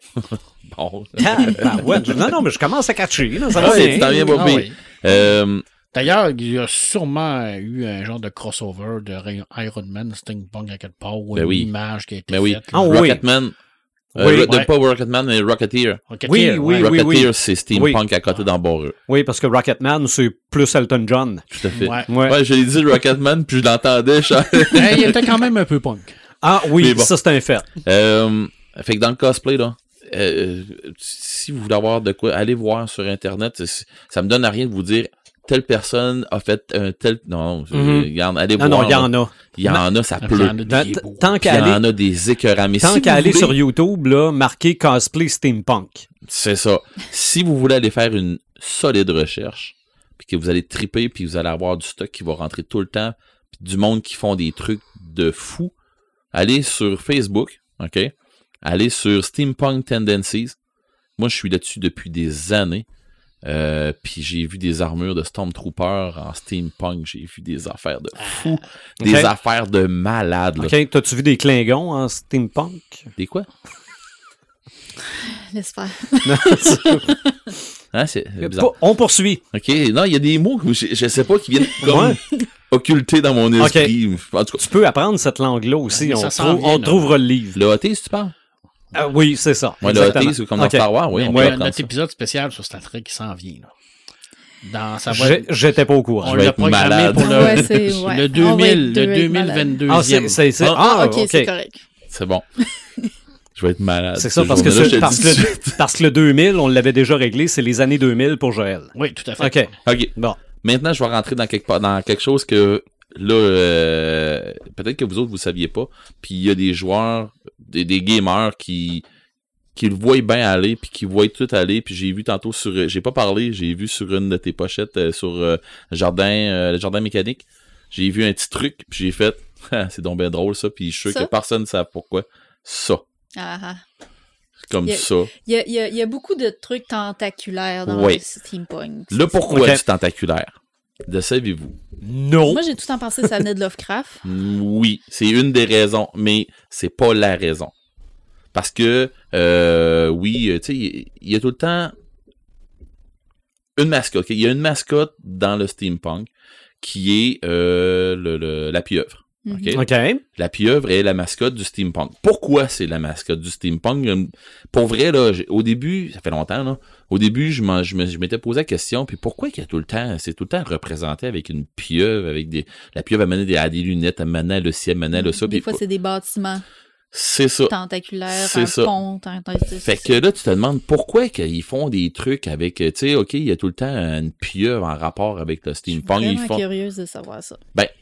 D'un, le- le- l'explication facile qu'on a autour de la table, c'est le rapport avec Lovecraft. Mhm. OK? Mhm. Euh, oui, le rapport avec Lovecraft qui est euh, en 1920, qui est une, une des, des, euh, des époques qu'on a, qu'on a de représenter dans le steampunk.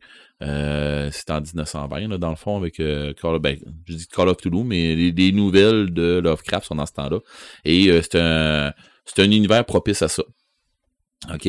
Où euh, la- la- la- l'univers euh, de l'industrie est très très florissante puis tout ça là, tu sais euh, l'ère industrielle est, est là, là. Puis tu sais, les, les, les grosses les grosses usines là, avec qui, qui Mhm. produisent de masse là, c'est là, fait que ça embarque un peu là-dedans.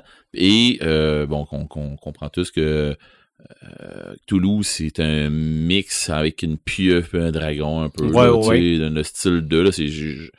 Je, je, je, je m'aime pas en disant ça, là, mais tu sais, je veux dire, je trouve que je, je mets des, des mots sur quelque chose qui est indisible, là, Mhm. mais Vulgarise. je vulgarise ça. puis j'aime pas ça.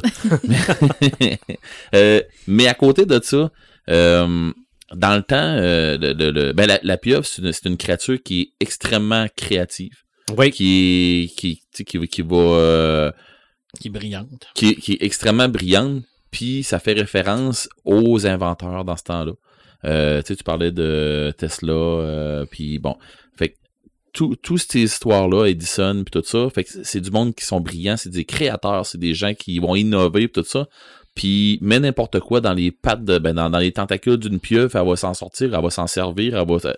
OK? C'est écœuramment intelligent.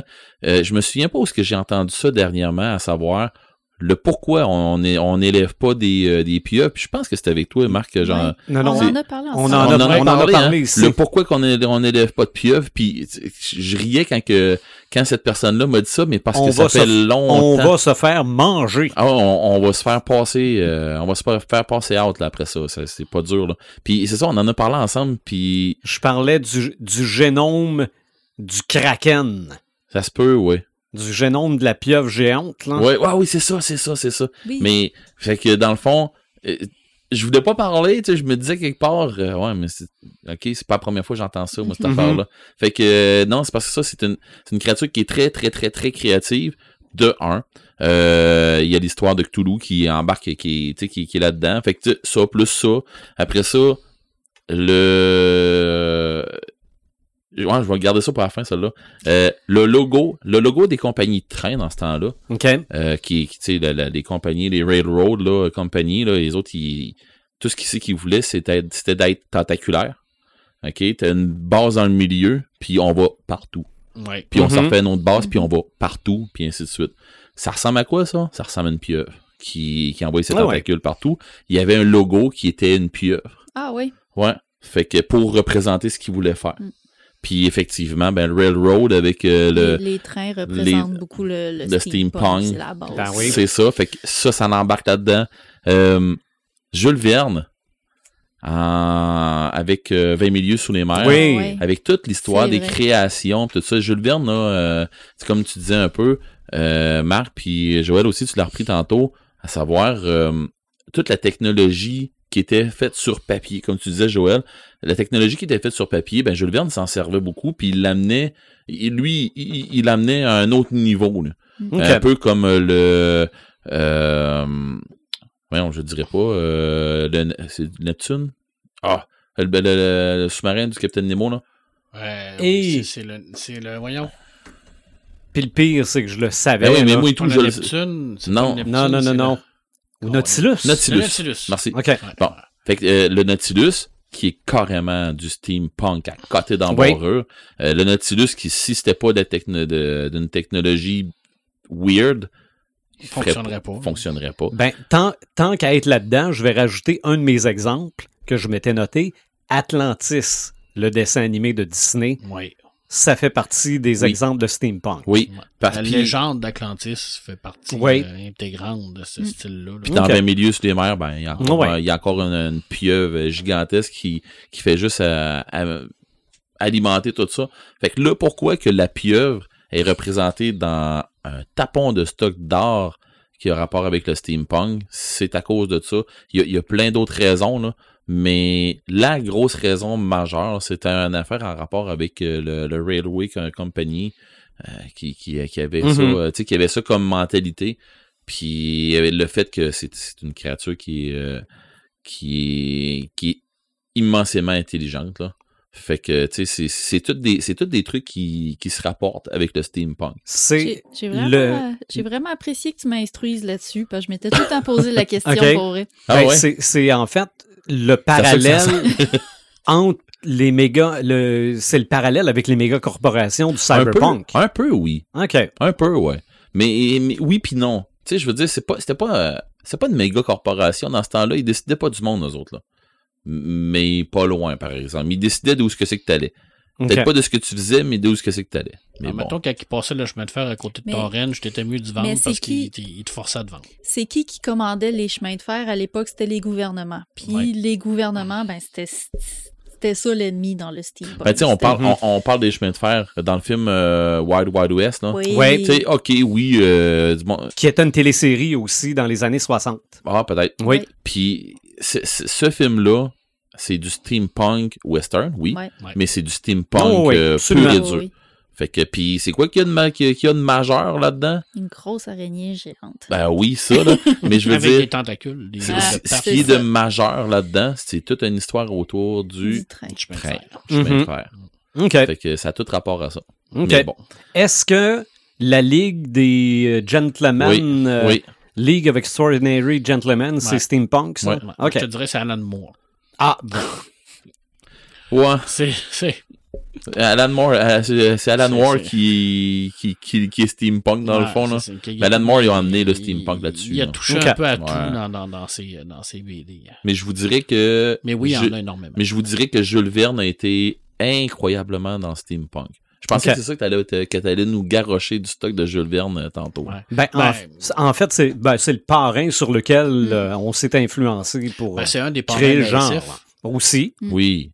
Je veux dire, Ouais, c'est, ouais, c'est ouais, clairement un des, des, des Mais c'est une SF. euh, C'est une SF qui avait son temps, puis que tu peux Mhm. plus apparenter au steampunk que de la grosse science fiction dans Ouais. l'espace. Jules Verne, qui est souvent associé à la littérature jeunesse, malheureusement, Ouais. qui n'est pas le cas. Là. Mais souvent, on l'associe à Je ça. suis pas sûr on- que les jeunes trippent tellement Ben dessus. non, mais Ben- Peter Pan aussi, euh, c'est associé à la littérature jeunesse. Toi, tu vas me hein. dire oui, toi? Ben, quand, quand j'étais jeune, chez ma grand-mère, il y avait une collection Jules Verne, puis euh, illustrée, là, puis on était vraiment... Ouais, euh. On la lisait beaucoup. Mais à la base, c'est pas de la littérature jeunesse. C'est vraiment de la littérature qui. Si vous voulez vraiment triper, puis si vous voulez vraiment triper littérature, C'est ben bon, c'est littérature. bon, c'était Jules Verne. là. Tu sais, euh, Marc l'a dit tantôt, là, série 1800. Ah oui. Puis surtout pour des gamers, la- pour les gamers, sérieusement, la série 1800, ça va tellement chercher ton esprit gamer, ton esprit... euh, Ils se sont éclatés en Oh, ouais. là. Oh oui, Ouais, c'est vraiment ouais. génial. Sérieusement, ça n'a pas de sens. hein. OK. Mais bon, fait que, euh, tu sais, je pourrais t'en- je peux t'en parler jusqu'à demain si tu veux du steampunk, mais... euh, Oh, ben, si tu veux nous parler jusqu'à demain, Red, c'est toi le pire, hein? Ouais, non, il y a quelqu'un C'est qui va m'attendre c'est toi qui veux partir le premier.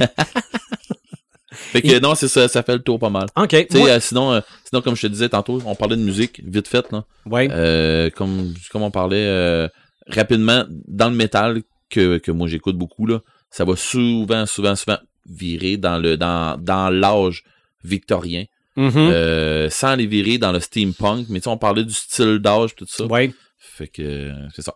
Tu te sens à Londres par un soir de brume. Tout à fait. OK. Entre autres. là. Un exemple qui me restait que j'ai pas euh, j'ai j'ai- j'ai pas poussé là.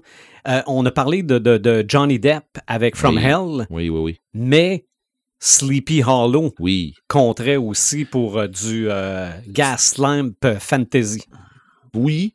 Mais euh, oui. La- L'adaptation de Tim Burton, je dirais que oui. Oui. Euh, Le Gaston n'est ouais, pas là, ouais, mais il y a- c'est. Il y, a- il y a ça aussi, c'est qu'il peut exister une histoire qui a été écrite qui n'était pas du steampunk, puis on peut l'adapter au cinéma C'est ça, dans ben, un c'est ça. univers steampunk. C'est ça. Ben moi, dans les exemples de steampunk que j'ai vus, il y avait mis Batman de 1989 de Tim Mhm. Burton, qui considérait ça comme du steampunk. Un autre, Ouais. Peut-être que là, on poussait le bouchon loin. là. un, un- un autre exemple que je vous en reviens souvent avec ça, c'est euh, le château ambulant.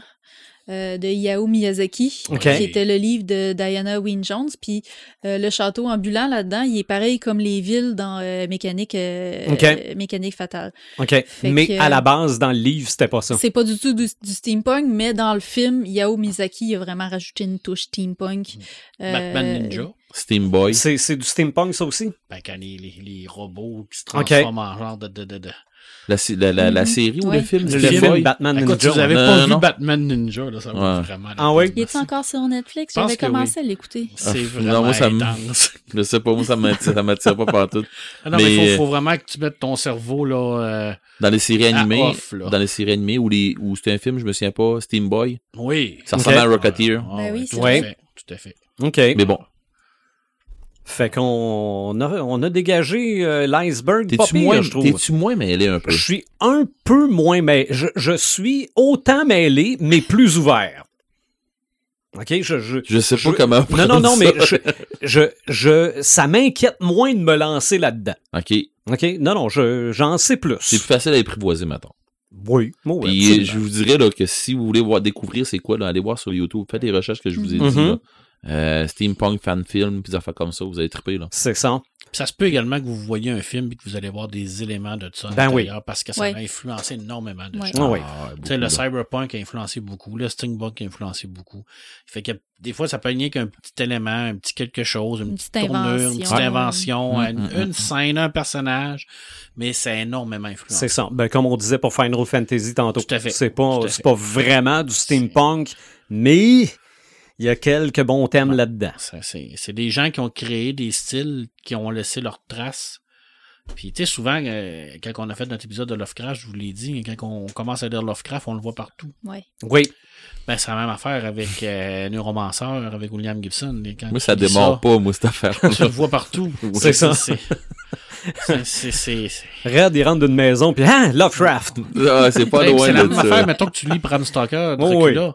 Après ça, tu, tu vas voir un peu de Stoker, un peu euh, dans toutes les histoires de vampires, tu vas le voir. C'est ça. Moi, après le, le Hobbit, Oui. Je vois les Tolkien. thèmes de Tu vois les Tolkien partout. Hey, on n'avait pas parlé de Tolkien encore. C'est ta C'est faute. C'est toi vrai, qui ça. l'as amené. C'est vrai, on n'avait pas parlé de Tolkien. Me semble, on n'avait pas de quoi sur Tolkien en plus. Non, on avait un podcast qui avait non, pas de il y a- non, non, Tolkien ça, je sais, là, on mais- aurait réussi à faire un podcast sans Tolkien. On avait dit qu'on n'en parlerait pas. ça. on ça. Excusez, c'est une- pour une fois que c'est de ma faute. Donc, si vous avez d'autres exemples concernant du euh, steampunk, de d'autres euh, de, de- d'autres branches du cyberpunk, euh, vous nous lancez ça sur notre page Facebook. euh, on est bien, bien, bien ouvert. On va y aller avec nos Samalumes, Samétain. On va commencer par Paperman. Euh, Doctor Sleep, adaptation de- du roman de Stephen King, que j'ai enfin vu, que j'avais pas pu aller le voir au cinéma. Mhm. Bon Dieu que c'est bon. Je suis donc bien content que tu dises ça. Écoute, il a réussi à corriger toutes les torts de Shining. Le là- film. Oui, on s'entend, là, Shining, c'est un film magistral. Mais c'est une adaptation horrible OK. du roman de Stephen King. C'est une horreur en adaptation. Là, il part de ça et il, il réussit à corriger tous les défauts que Kubrick avait amenés en faisant une adaptation quand même assez fidèle, à part la fin qui a été un petit peu modifiée. Mais c'est vraiment très, très, OK. très, très, On a réussi à faire une adaptation du, roman et une suite du film. Exactement. OK. Écoute. C'était ma crainte. Ouais. Et la fin est pas pareille, mais la fin rend hommage à ce qu'il n'y avait pas dans le premier, le feu. J'en dirai pas plus pour pas Ok. spoiler raide, mais on sait tout que dans le roman de Shining, l'hôtel brûle, puis dans le fucking film, Elle brûle pas. elle brûle non. pas. Ben, en tout cas, on a corrigé certains éléments dans l'intérieur de ce roman. Ça vaut vraiment la peine. Le, le roman est excellent. Ça veut pas dire que l'hôtel brûle, Red. Ça veut pas dire Mais ça en non, c'est pas ça, c'est parce qu'elle brûle pas dans le. Non, elle est, déjà, elle est déjà brûlée. C'est ça. Mais là, Mhm. tu peux, comment tu pouvais commencer ton histoire avec l'hôtel qui était déjà brûlé quand Kubrick l'avait pas Il brûlé? avait oublié de le brûler. Mhm. Fait que t'étais comme, il était comme un peu. Fallait qu'elle brûle à quelque Fallait, part. fallait qu'il trouve une Ouais, façon parce de faire. qu'il y a une twist. En tout Il y cas, a une twist à l'intérieur de ça. En tout cas, ils ont bien, il a bien réussi à, à, à gérer ça.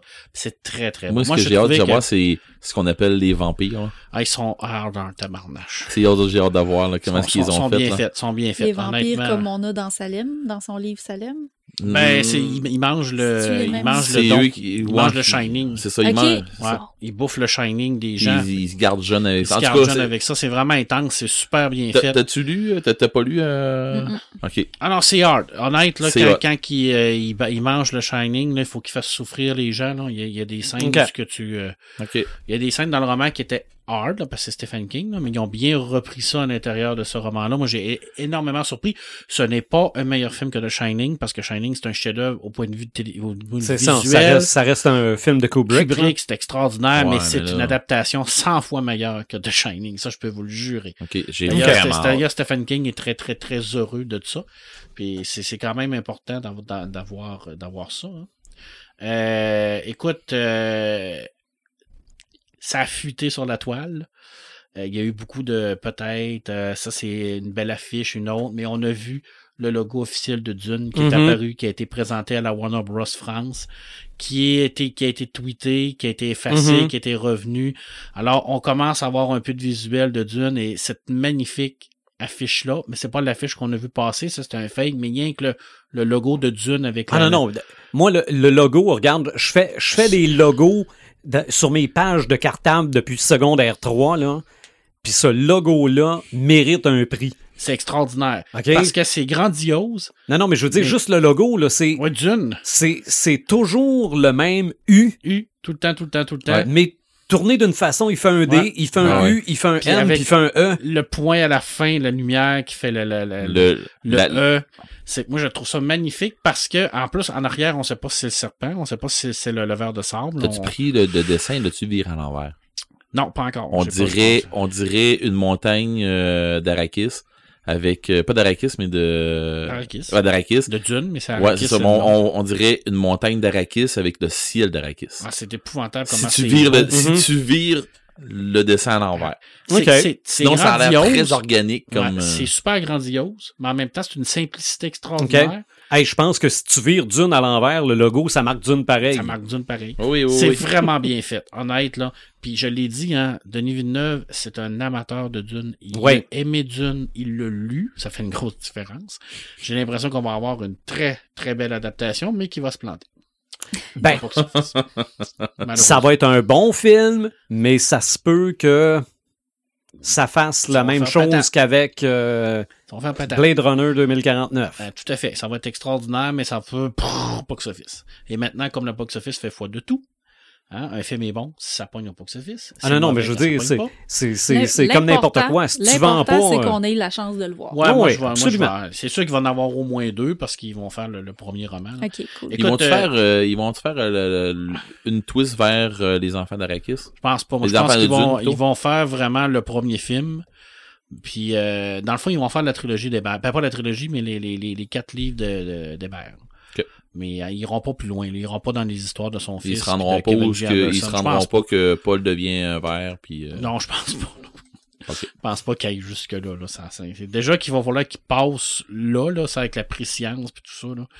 Parce que c'est quand même assez. Euh, je sais pas, moi, là, je veux hard dire, et euh, weird, là, Dune, là, c'est vraiment. Parce qu'il n'y a plus de machines dans Dune, l'homme remplace les machines. Ok. Parce qu'il y a eu le djihad qui, qui a fait en sorte que les machines passantes se sont révoltées. Il y a une grande guerre, on a repris ça. Fait que il y a beaucoup de bio également dans l'intérieur de Dune parce que les hommes sont modifiés génétiquement pour être aussi performants que les machines. En tout cas, c'est vraiment intense, Dune. C'est c'est vraiment intense comme lecture. Euh, Christian Casnel est en train de nous préparer une adaptation de Lovecraft. Euh, quand Lovecraft est venu au Québec, euh, Oui. il en a énormément parlé. Alors, Et euh, à Québec? et à Québec. Il est venu à Québec. Et je sais pas comment il va faire ça. Euh, on commence à voir certains trucs à l'intérieur de, de, de, de, de son Facebook. Ça a l'air absolument passionnant. Moi, je trouve que de prendre, de pas prendre une nouvelle, de pas prendre rien, mais de prendre vraiment son voyage, puis de l'adapter dans la sauce Lovecraft, j'ai l'impression qu'on va avoir vraiment quelque chose de très, très, très joli. Alors, euh, c'est, ça, ça m'allume énormément. Euh, écoute, ensuite de ça. D'ailleurs, euh, il y a quelqu'un qui a, qui, a, qui a vu ou entendu parler de Les couleurs de l'espace? non, Non. mais il paraît que c'est très très bon. J'ai Il est vu. sorti en DVD. Hein. Ah oui? Pour vrai? Euh, me semble que je l'ai vu passer. Moi, moi j'ai Oh. vu le titre meilleur film sur une histoire de Lovecraft. pas, c'est pas compliqué, il n'y en a pas. Ouais, non, Mais il y non. en a quelques-unes, mais bon. euh, Mais pour vrai, tu l'as vu passer en DVD? Ben, ou ben non, je l'ai vu passer sur les réseaux sociaux, mais faudrait genre check. Je vais te l'envoyer Ouais. si je le vois. Mais ça a l'air que c'est- ça que c'est bien. Ça a l'air que c'est Mm. excellent. Avec Nicolas Cage. C'est toujours excellent. Moi, je m'en sac tellement. moi, Ouais. c'est- quand même un acteur qui a gagné un Oscar. Oui. Je Ouais, pense mais- qu'ils- vont récidiver. Je pense que ça je a pense été qu'en fond, ils, reçu. font, euh, ils, vont, ils vont faire euh, euh, la- l'abomination de Dunwich. Oui. Oui. Dans le même, dans le même Ouais. style. Je Horror, puis j'ai entendu parler du mythe de Cthulhu. Oh. C'est pour ça que je vous ai dit que les deux, là, les deux créateurs de, de Game of Thrones qui sont partis de, de, de, de Lucasfilm, de Disney, parce qu'ils étaient Mhm. censés faire une, un Star Wars pour faire une série de Lovecraft. Parce que là, il y a un gros terrain de jeu là, qui peuvent s'amuser, là, parce qu'il Mhm. n'y a pas de, de, de fans toxiques non plus dans ce Tu te souviens-tu, tu te souviens-tu, euh, Marc, qu'on avait beaucoup. commencé à m'amener à triper parce qu'on pensait que vraiment il allait sortir euh, euh, Les Montagnes Hallucinées? Ouais, de Guillermo del Toro. Ouais. Mais ça s'est jamais fait. Ça malheureusement. jamais fait mon tripper maudit Ouais. quand on avait entendu parler de ça. Là. Ouais. Ah, Il ouais. n'y avait pas quelqu'un dans les prédictions qu'on a faites qui avait dit que ça serait une grosse année pour Lovecraft? Ouais, c'est moi. Ouais, c'est. Ouais. T'es sûr? Oh, oui, je suis OK. Je- D'après moi, je l'ai dit, moi aussi. Oui, toi aussi. Bon, on, est deux. dit tous les deux. On est deux. Que, euh, Ouais, donc on était tous d'accord. OK, on l'a tout dit. Écoute, euh, ils ont retrouvé le manuscrit euh, allongé de la nouvelle qui a permis, que, qui a influ- qui a, euh, influencé, ben, qui a pas qui a influencé, qui a été adapté pour le film de Thing, la Oui. chose. Oui, Alors, on va en refaire un remake. c'est ça, mais ça, ça fait un bout, ça, qu'on a retrouvé Oui, l'histoire. mais il a été publié euh, en 2017 ou 2018, Ouais. je pense, qu'il est sorti en socio-financement, mais là, il est publié Mhm. en papier. Tu- On peut l'acheter en librairie. Alors, c'est une- ça, ça rajoute à peu près une quarantaine de pages à la nouvelle. Ils vont refaire un remake de ça. Je sais pas de quoi ça va avoir l'air, mais moi, moi, ça, ça m'allume. m- oui, mais moi, ça m'inquiète. Ça t'inquiète, ok. Ça, Ouais. ça t'atteint pas, mais ça t'inquiète. Ouais, parce que euh, faut pas que ce soit un remake faut que ce soit une nouvelle adaptation une de nouvelle cette, adaptation, de cette histoire-là. avec mais l'ajout. là. Mais le- Qu'est-ce Ouais. qu'il a rajouté, je sais pas. c'est ça, lu. mais de, de, de mettre ça comme un remake du film The Thing. Là. Mais T'aimes pas ça, les remakes. Hey, toi. ouais. Les remakes Ben, et les non. préquels. là. Non, ça, ça, ça, ça me dérange pas trop. Là, que... Mais D'ailleurs, le préquel de Thing était mauvais en tabac. ouais, ben c'était en fait c'était un préquel suite. C'était un peu. Ah, c'était weird. Puis les effets. C'était pas fort. Bon. Écoute, je termine avec un truc que je suis pas, je suis pas habitué. La majorité des gens savent que j'ai pas un immense sens de l'humour. Je je suis pas non plus un J'ai hâte, très, de voir- j'ai hâte de voir ça je suis pas un très grand amateur d'humoriste non plus. Le, le dernier show d'humoriste que je suis allé voir, c'était Louis-José Hood. euh, Puis ça, je pense que ça doit faire 12 ans ou 13 ans. Là. Tu sais. OK. Mais euh, je me suis fié sur l'avis de mon ami ici. Euh, et on a commencé Brooklyn Nine-Nine. Et Ouais. bon Dieu que c'est drôle. J'écoute ça avec ouais. Sophie. C'est rafraîchissant, mais en même temps, c'est pas euh, de l'humour euh, trash, c'est de l'humour intelligent. J'adore ça, je trouve ça drôle, je trouve ça C'est- niaiseux. Et il y a une On scène. dirait un pet de cerveau. Ça Ah, vient. c'est- c'est- c'est- Écoute, il y a une scène avec le Terry Owens, là, le gros musclé, là, Ah qui, est comme un genre de contre-emploi, là, où ce qui monte un château pour enfants, là, un château de princesse. et il y a des roues, il y a des roues sur le château. Puis à un moment, il pique sa crise, puis il dit Mais c'est qui qui met des putains de roues sur un château Écoute, je- moi et Sophie, on en rit encore. C'est Ah. vraiment rafraîchissant. Si vous voulez avoir quelque chose, là, tu sais, vous arrivez, vous êtes fatigué, là, mettez-vous là-dessus, là, OK. Donc, tu t'es bon. pas encore rendu au, euh, au suspect qui chante du Backstreet Boys. J'en ai sept d'écouter à date, mais je sais que j'ai six saisons de fête, là. Qu'il y en a- là. Mais c'est vraiment le fun. C'est vraiment drôle. Non, non, c'est. euh, Puis, euh, moi, je suis pas, c'est, moi, je suis pas le public cible de ce genre de série-là. On a commencé j'ai la sixième saison. J'ai nous autres. beaucoup aimé ça. Je te dirais que ça serait pas dans mes samétins, ça serait dans mes bofs. OK. Hey, ça doit, il doit se répéter à un moment donné. Ben, c'est parce que je pense qu'on est rendu, ça aurait dû sortir avant ça. OK. Mais toi, Red, t'inquiètes-tu de la version québécoise? Oui. Oui et non. OK? Oui et non, je veux dire, euh, les, les- les Québécois sont capables de faire de quoi de drôle, puis là, ben, j'ai peur qu'ils reprennent les mêmes jokes. Je sais ça que j'ai peur. Ouais. Ouais. Non, ça, ça se peut que C'est juste ça que j'ai peur parce que, puis à un moment donné, ben, Ils repartent des mêmes scripts. dans Brooklyn Nine-Nine, ils s'en vont au Québec. OK. Oh. Ouais, là, ben, tu vas voir l'épisode, euh, en tout cas, tu, tu, tu peux pas en manquer. Ben, de toute façon, c'est- tu peux écouter n'importe, tu sais, je- j'aurais pu commencer avec la saison 2, la saison 1, c'est, c'est, c'est- ça suit Non. comme pas, là. Non, tu vas en avoir besoin. Ouais, parce Pas que là. à date, ça suit Ouais, pas, tu là. vas voir C'est qu'il y a- comme des petites séries, là, des petits épisodes. Il y a des affaires, il y a des affaires qui se développent euh, avec Dieu, personnages. qui sont innocents. OK. Ça vole Ça pas haut. bon Ça vole pas haut, je suis d'accord. J'adore ça. Le personnage, euh, la fille un peu rebelle, là, qui est, euh, qui en a dedans, là. Ouais. Je sais pas, on dit que je l'aime, hein. Elle est raide, puis qu'elle dira. Écoute, Ah, tout- tu vas tout voir, est- tu est- vas voir, tu vas t'attacher à d'autres personnes. tous les archétypes de, des- de- des gens sont à l'intérieur de ça. Tu sais, c'est, les, les Ben gens oui. sérieux, les drôles, les comiques. C'est vraiment, j'a- j'adore ça parce que ça, on dirait que c'est un- une mosaïque de l'esprit humain Ah ouais. Mais- en comédie. Un, ouais, un peu disjoncté. Fait que ça, c'est pour notre euh, épisode sur la philosophie. La mosaïque de l'esprit humain. Moi, je te Non, garantis non, mais que on, je vais te on sortir, vient, on vient de trouver le titre. je vais te sortir Dreamcatcher, moi, de, de Stephen King, moi. La mosaïque de l'esprit. La mosaïque de l'esprit geek.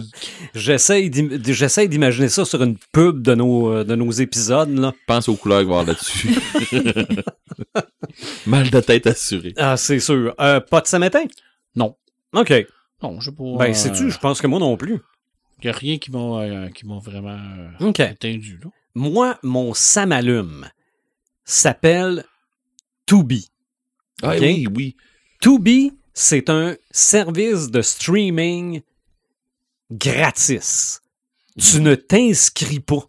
OK? Mais faut Ben, que tu me donnes ton numéro de carte de non, crédit quand même non, avec ton. tout. C'est ça. Tu peux t'inscrire si tu veux avoir la fonction de, de retourner, euh, bon, euh, dans, dans, euh, de recommencer une émission où tu étais rendu, puis tout ça. Faut, faut qu'ils sachent toujours bien que c'était toi qui étais rendu là, là. Mais je me suis dit, c'est-tu légal, c'est-tu pas légal? Mais sur ma télé intelligente, l'application est offerte. Sur mon lecteur Blu-ray Sony, qui a la même interface qu'un PS4, c'est offert. Euh, Samsung. Tubi. Ouais, TUBI. OK? Puis c'est- c'est-tu intéressant comme offre? euh? Ben, oui, puis non. OK? Euh, des fois, tu as des pubs. OK. Mais si tu écoutes une émission de télé où il y avait des pubs, ils les font fitter là. C'est pas comme dans. Ouais, ouais, ouais. T'écoutes une affaire, une coupe, sur. YouTube, ça te coupe d'un couplet, là. OK? Bon. Ou un spectacle, là, que. Bon. Mais là-dessus, j'ai trouvé des affaires. Euh, Il y a des Transformers qui sont là-dessus. Euh, faut que tu fouilles. C'est pas très bien classé, là. Mais euh, les Transformers sont là-dessus. Euh, ma fille a retrouvé les Sistine, Oh. qui étaient des dessins animés sur Télétoon. 16 ans, 16 Exactement, exactement. Dont l'épisode d'Halloween Oui. sur les morts vivants. C'est une gang d'ados dans, un- dans bon un centre d'achat. là. Ah ouais. C'est un vrai épi- c'est un vrai film de zombies là. Moi, j'avais même trouvé ça hard pour des dessins animés à Télétoon là. Des bras qui s'arrachent puis des têtes qui partent puis envoient là. Bon, évidemment, c'est c'est un bad trip d'un des personnages. On apprend ça à la fin, mais j'ai trouvé ça là-dessus. Euh, les, les, les émissions euh, en super marionnation, les marionnettes avec les qu'on voit les fils, le Capitaine Scarlett, les Sentinelles de l'air, c'est là-dessus. J'ai retrouvé Dagon. Ah ouais. Dagon est là-dessus. C'est tout. Pour l'instant, c'est tout en anglais. Qui vient de Mhm. perdre le titre de la meilleure adaptation de Lovecraft. C'est vrai. Par The Color of the Space. C'est vrai. Mais le- la version originale de Massacre à la tronçonneuse, c'est là-dessus. Euh, Il y a quand même pas mal Eh, de je vais aller stock. voir, je vais aller Ouais. voir ça. ouais. Mais il y a aussi Titanic 2, Oh. Atlantic Rim. Attends un peu, là, Titanic 2, c'est- c'est c'est quoi l'histoire? Oh. C'est c'est un nouveau, c'est un autre bateau. C'est le retour de Jack qui Non. se venge de Rose? Non, c'est le, c'est le bateau qui s'appelle. C'est sûr que tu as des affaires. Atlantic là, Rim, là. C'est quoi Atlantic Non, non, Rim? non, non. ça a je- rapport avec Pacific Rim. Là, Oui, c'est comme, comme une copie cheap. OK? Ça, ça veut dire là-dessus, il y en a plein, là. Ok, dans dans Mais- des gros robots, mais c'est en Atlantique. J'ai aucune idée, Ouais. je l'ai pas regardé, là. Euh, t'as beaucoup d'animés, japonais aussi, mais c'est ça, là. Je veux dire, t'as, t'as des vieilles, vieilles séries, là. Pour vrai, pour vrai, je vais aller voir. Oui. TUBI. Vous regarderez ça. À moi, Titanic 2 m'intéresse énormément. Ben, je crois qu'il a pensé à la télé, Mais, mais, tu, euh, tu me dis ça, la façon que tu l'écris, puis je l'ai vu aussi dans les Oui. applications de... de... mais, mais c'est sûr que, regarde, il y, a des- il y a des affaires cheap, là. euh, Ah, ben, puis comme- c'est gratuit. Oui, exactement, exactement. Euh, Veux-tu, Joël, quand même, même si tu as fait ton samalume, nous rappeler ce que c'était? Oui, ben moi, c'est ça. C'est mon samalume, c'était euh, Geist. Ah, c'est vrai, il y a de- du monde de- qui de- vont de au bout à la Sébastien fin pour voir les samalumes ça Ouais. m'éteint. Fait que c'est ça. Si vous avez skippé au Samalume Samétain, vous allez être obligé de reculer un peu au moment où je Pour parle avoir de plus de détails. Euh, j'ai fait une critique qui était probablement assez déconstruite, mais c'est parce que je suis encore sur Mhm. l'é- l'émotion. là. Ah, tu vois là encore sur ton roman. Là. Oui, Mhm. ouais, je, je, je, je suis hangover. Je suis book hangover de, de, Bon. de, de ce livre-là, là, clairement. OK. C'est pour ça que je parle tout croche à soir. Et toi, Red? Euh, J'ai pas de Samétain. OK? Fait qu'on a un épisode sans Samétain, Oui. mais on a parlé quand même de Tolkien. Ah, Oui. Ah, ça on avait. On progresse, non, on progresse. non, mais on avait quelque chose de beau. C'était parti comme du monde. Puis, je te ferais même pas plaisir en mettant ça dans mon samétain parce que c'est pas un samétain. Ouais, mais à quelque part, il n'y avait, il y avait pas des thèmes de steampunk dans, dans, dans Tolkien. Mais, euh, le pire, c'est que j'en ai cherché. OK, bon, ben, écoute. Mais non, j'en ai pas trouvé. mais dans Tolkien, il y a peut-être des thèmes du prochain épisode, on y reviendra tantôt. OK. Ah oui? Un, un, un, Mhm. un écœurant de gros, gros, gros samalume sur 19-17. OK, oui. Je suis allé voir 19-17. OK? Film en nomination dans à peu près tous les galas. là. Oh, et puis je comprends. OK. Je, je comprends, puis c'est... euh, tu sais, je- vous avais envoyé... euh, p- pour ceux qui savent pas, là, on se parle, comme Ça on disait, arrive. ça arrive, on se parle Oui. entre les podcasts. Puis, euh, ben, la gang m'avait dit, ils ont beaucoup de, de- ils ont beaucoup de prix en nomination, et il paraîtrait que ça les vaut. Effectivement. Euh, moi, j'avais su que le film se voulait être un deux heures. Le deux heures, euh, c'était comme un deux heures en temps réel. OK? C'était comme deux heures. Le personnage, là, on voyait deux heures qui vivait. Puis ces deux heures, là, il commence son deux heures, puis ça arrête pas. Ben, c'est le deux heures qui se rend compte, lui. OK? On va dire ça comme ça, puis je veux pas vous. Je veux pas rien vous scraper comme punch, là. Mais c'est le deux heures que lui, il voit qui se passe. C'est ce deux heures-là. Puis on suit toujours, toujours, toujours, toujours le personnage. OK. Et on dirait, oui, ok, on- le monde m'a dit, ben, mais il y a des coupures, peut-être, peut-être, peut-être, comment est-ce qu'on c'est le pas- maquillage, C'est ça? ça, c'est pas un plan séquence. Là. Mais c'est un plan séquence. Ouais. C'est, ça nous est vendu comme un plan séquence. Puis pour vrai, moi, je l'ai acheté, j'ai fait shut up and take my money. Oh, oui. OK? C'était, c'est, c'est génial comme film. Les plans de vue, les, la façon qui t'amène ça. Euh, tu fais des sauts à des places où ce que c'est que, tu sais, je m'attendais qu'il arrive telle affaire, puis ben oui, c'est arrivé, mais on a fait un saut. Ma blonde était à côté de moi, m'amener, puis il y a un coup de fusil qui part. euh, pensais qu'elle allait sauter sur le bas, ses bandes en arrière, là. Tu sais, il y a- il y, a des affaires qui arrivent, puis c'est, c'est juste génial. Quand je disais euh, pendant le pré-show, c'est un, fi- un film à la Crash Bandicoot, là. Ouais. C'est parce que tu- on suit le, le- le- les personnages, Ouais. mais quand ils vont marcher, mettons, dans les tranchées, ou qu'ils vont marcher un peu n'importe où, Mhm. très, très, très, très, très souvent, on les voit, eux autres, on les voit de face. OK. Ça, il ça court, veut dire il court quoi? vers la caméra. C'est ça, ils courent vers la caméra, mais la caméra court derrière. Fait que tu vois le, le- Il manque la boule en arrière. c'est ça, mais tu sais, tu vois le, le, le, le, le paysage défiler, Oui. puis c'est, c'est comme quand Tu, on le joue à Crash. tu le vois tu- jamais, tu le vois jamais venir. C'est ça. Fait que tu vois jamais venir, c'est pas qu'il va s'en venir. Puis ça, ça amène un autre twist à- au film. Puis le, défi technique qu'ils ont eu, parce que quand à un moment donné, là, faut qu'ils ils vont se virer de bord, ils passent à travers des, ob- des obstacles. À un moment donné, ils vont passer à travers. euh, quand vous allez voir le film, là, il y a, il y a vraiment un trou, de, un cratère, là, puis il y a de l'eau dans le bas du cratère, puis un paquet de stock. Ben les joueurs, les, pas les joueurs, non, les joueurs, les euh, les personnages font le tour de l'eau pis tout ça, puis la caméra elle, elle continue toujours en suivant toujours toujours toujours euh, le plan le, le, le plan, puis ils montent à travers tous les obstacles d'un bord puis de l'autre. Il- C'est juste génial. Le Pro- film Prouesse technique. Ouais, oui. Puis il paraît qu'ils ont eu bien du fun à arriver, puis de faire, OK, euh, tu sais, avoir toute l'équipe technique qui vire en même temps que, le- que la caméra, là, qui est tout le temps hors champ, là. C'est dur, ça, là. là. Puis ils ont fait de quoi, ils ont fait de quoi de techniquement magistral. Bon, je vais le dire de même. OK. Puis le jeu des acteurs, ben, c'est pas, c'est, c'est pas du monde qui sont tant connus, c'est du monde qu'on a déjà vu quelque part, mais on y croit. C'est ça. Ben, des fois, ça aide. Puis, il y a- beaucoup de gens qui vont dire Ouais, mais moi j'aime mieux les films sur la Deuxième Guerre mondiale. Puis, tu sais, parce que tu t'en replaces plus un peu, on entend plus parler. Il y a moins de. Il y a, il y a moins C'est de, de, de, de, de stock de sortie sur la Première Guerre mondiale parce que, Mhm. à part des écrits puis des affaires comme ça, là, mais tu C'est sais, une il y a- guerre de tranchées aussi. hein. C'est- C'était comme. euh, ben, c'est ça. C'était intense dans les tranchées, mais il n'y avait il y a pas eu de. de, de- Il y a pas eu de. Il y, a- il y a- il y en a eu quelques-uns. Un cheval de guerre, c'était une super de belle adaptation de, de la Première Guerre mondiale.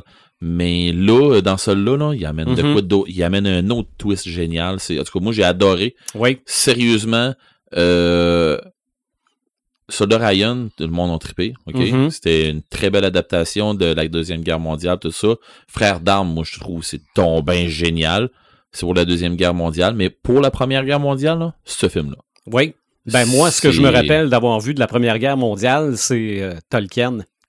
OK? Mais tu vois, en Tolkien, tu vois, en Tolkien, on entend parler un peu de la guerre de fois de même. On la voit aussi. Puis, puis oui, puis on la voit, Mhm. là, puis... Mais ça a aucun rapport avec ça. OK. Sérieusement, là, là, tu vas la voir, tu vas la ressentir. Puis tu vas... euh, tout le... le, le- jeu des acteurs, là, quand ils, disent, là, mais tu vas pas là, là, tu vas pas faire telle affaire, là, mais voyons donc, ils, t'envoient faire ça, là, puis là, ben, t'es voué, là, toute la gang qui font tout, mais voyons donc, t'es, malade, là, tu t'offres pas, tu sais, c'est quasiment des gageurs à savoir comment t'es qui t'offre, tu penses, puis bon, hein. fait qu'il arrive de quoi, allez voir ce film-là, il est encore à l'affiche, euh, nous autres à Rivière-du-Loup, Euh, si vous nous écoutez de ailleurs, euh, que ce soit euh, nos amis l'autre bord, euh, l'autre bord de la petite rivière, là, euh, l'Atlantique, là, Oui. si euh, vous êtes en Europe ou whatever, là, si- à la minute que vous êtes capable d'aller voir le film 1917, c'est un très gros must. OK. Il faut contourner des gigas de Atlantic Rim, par exemple, avant de se rendre à Paris. Mais sur Tubi, tu iras voir ça, ce film-là. tu vas pas le Ça, contourner. ça fait partie de la catégorie culte. Ah Oh, ouais. tabarouette. OK? J'ai Bon. hâte. Ça, ça veut dire film tellement pas bon que ça en est bon. Comme Sharknado.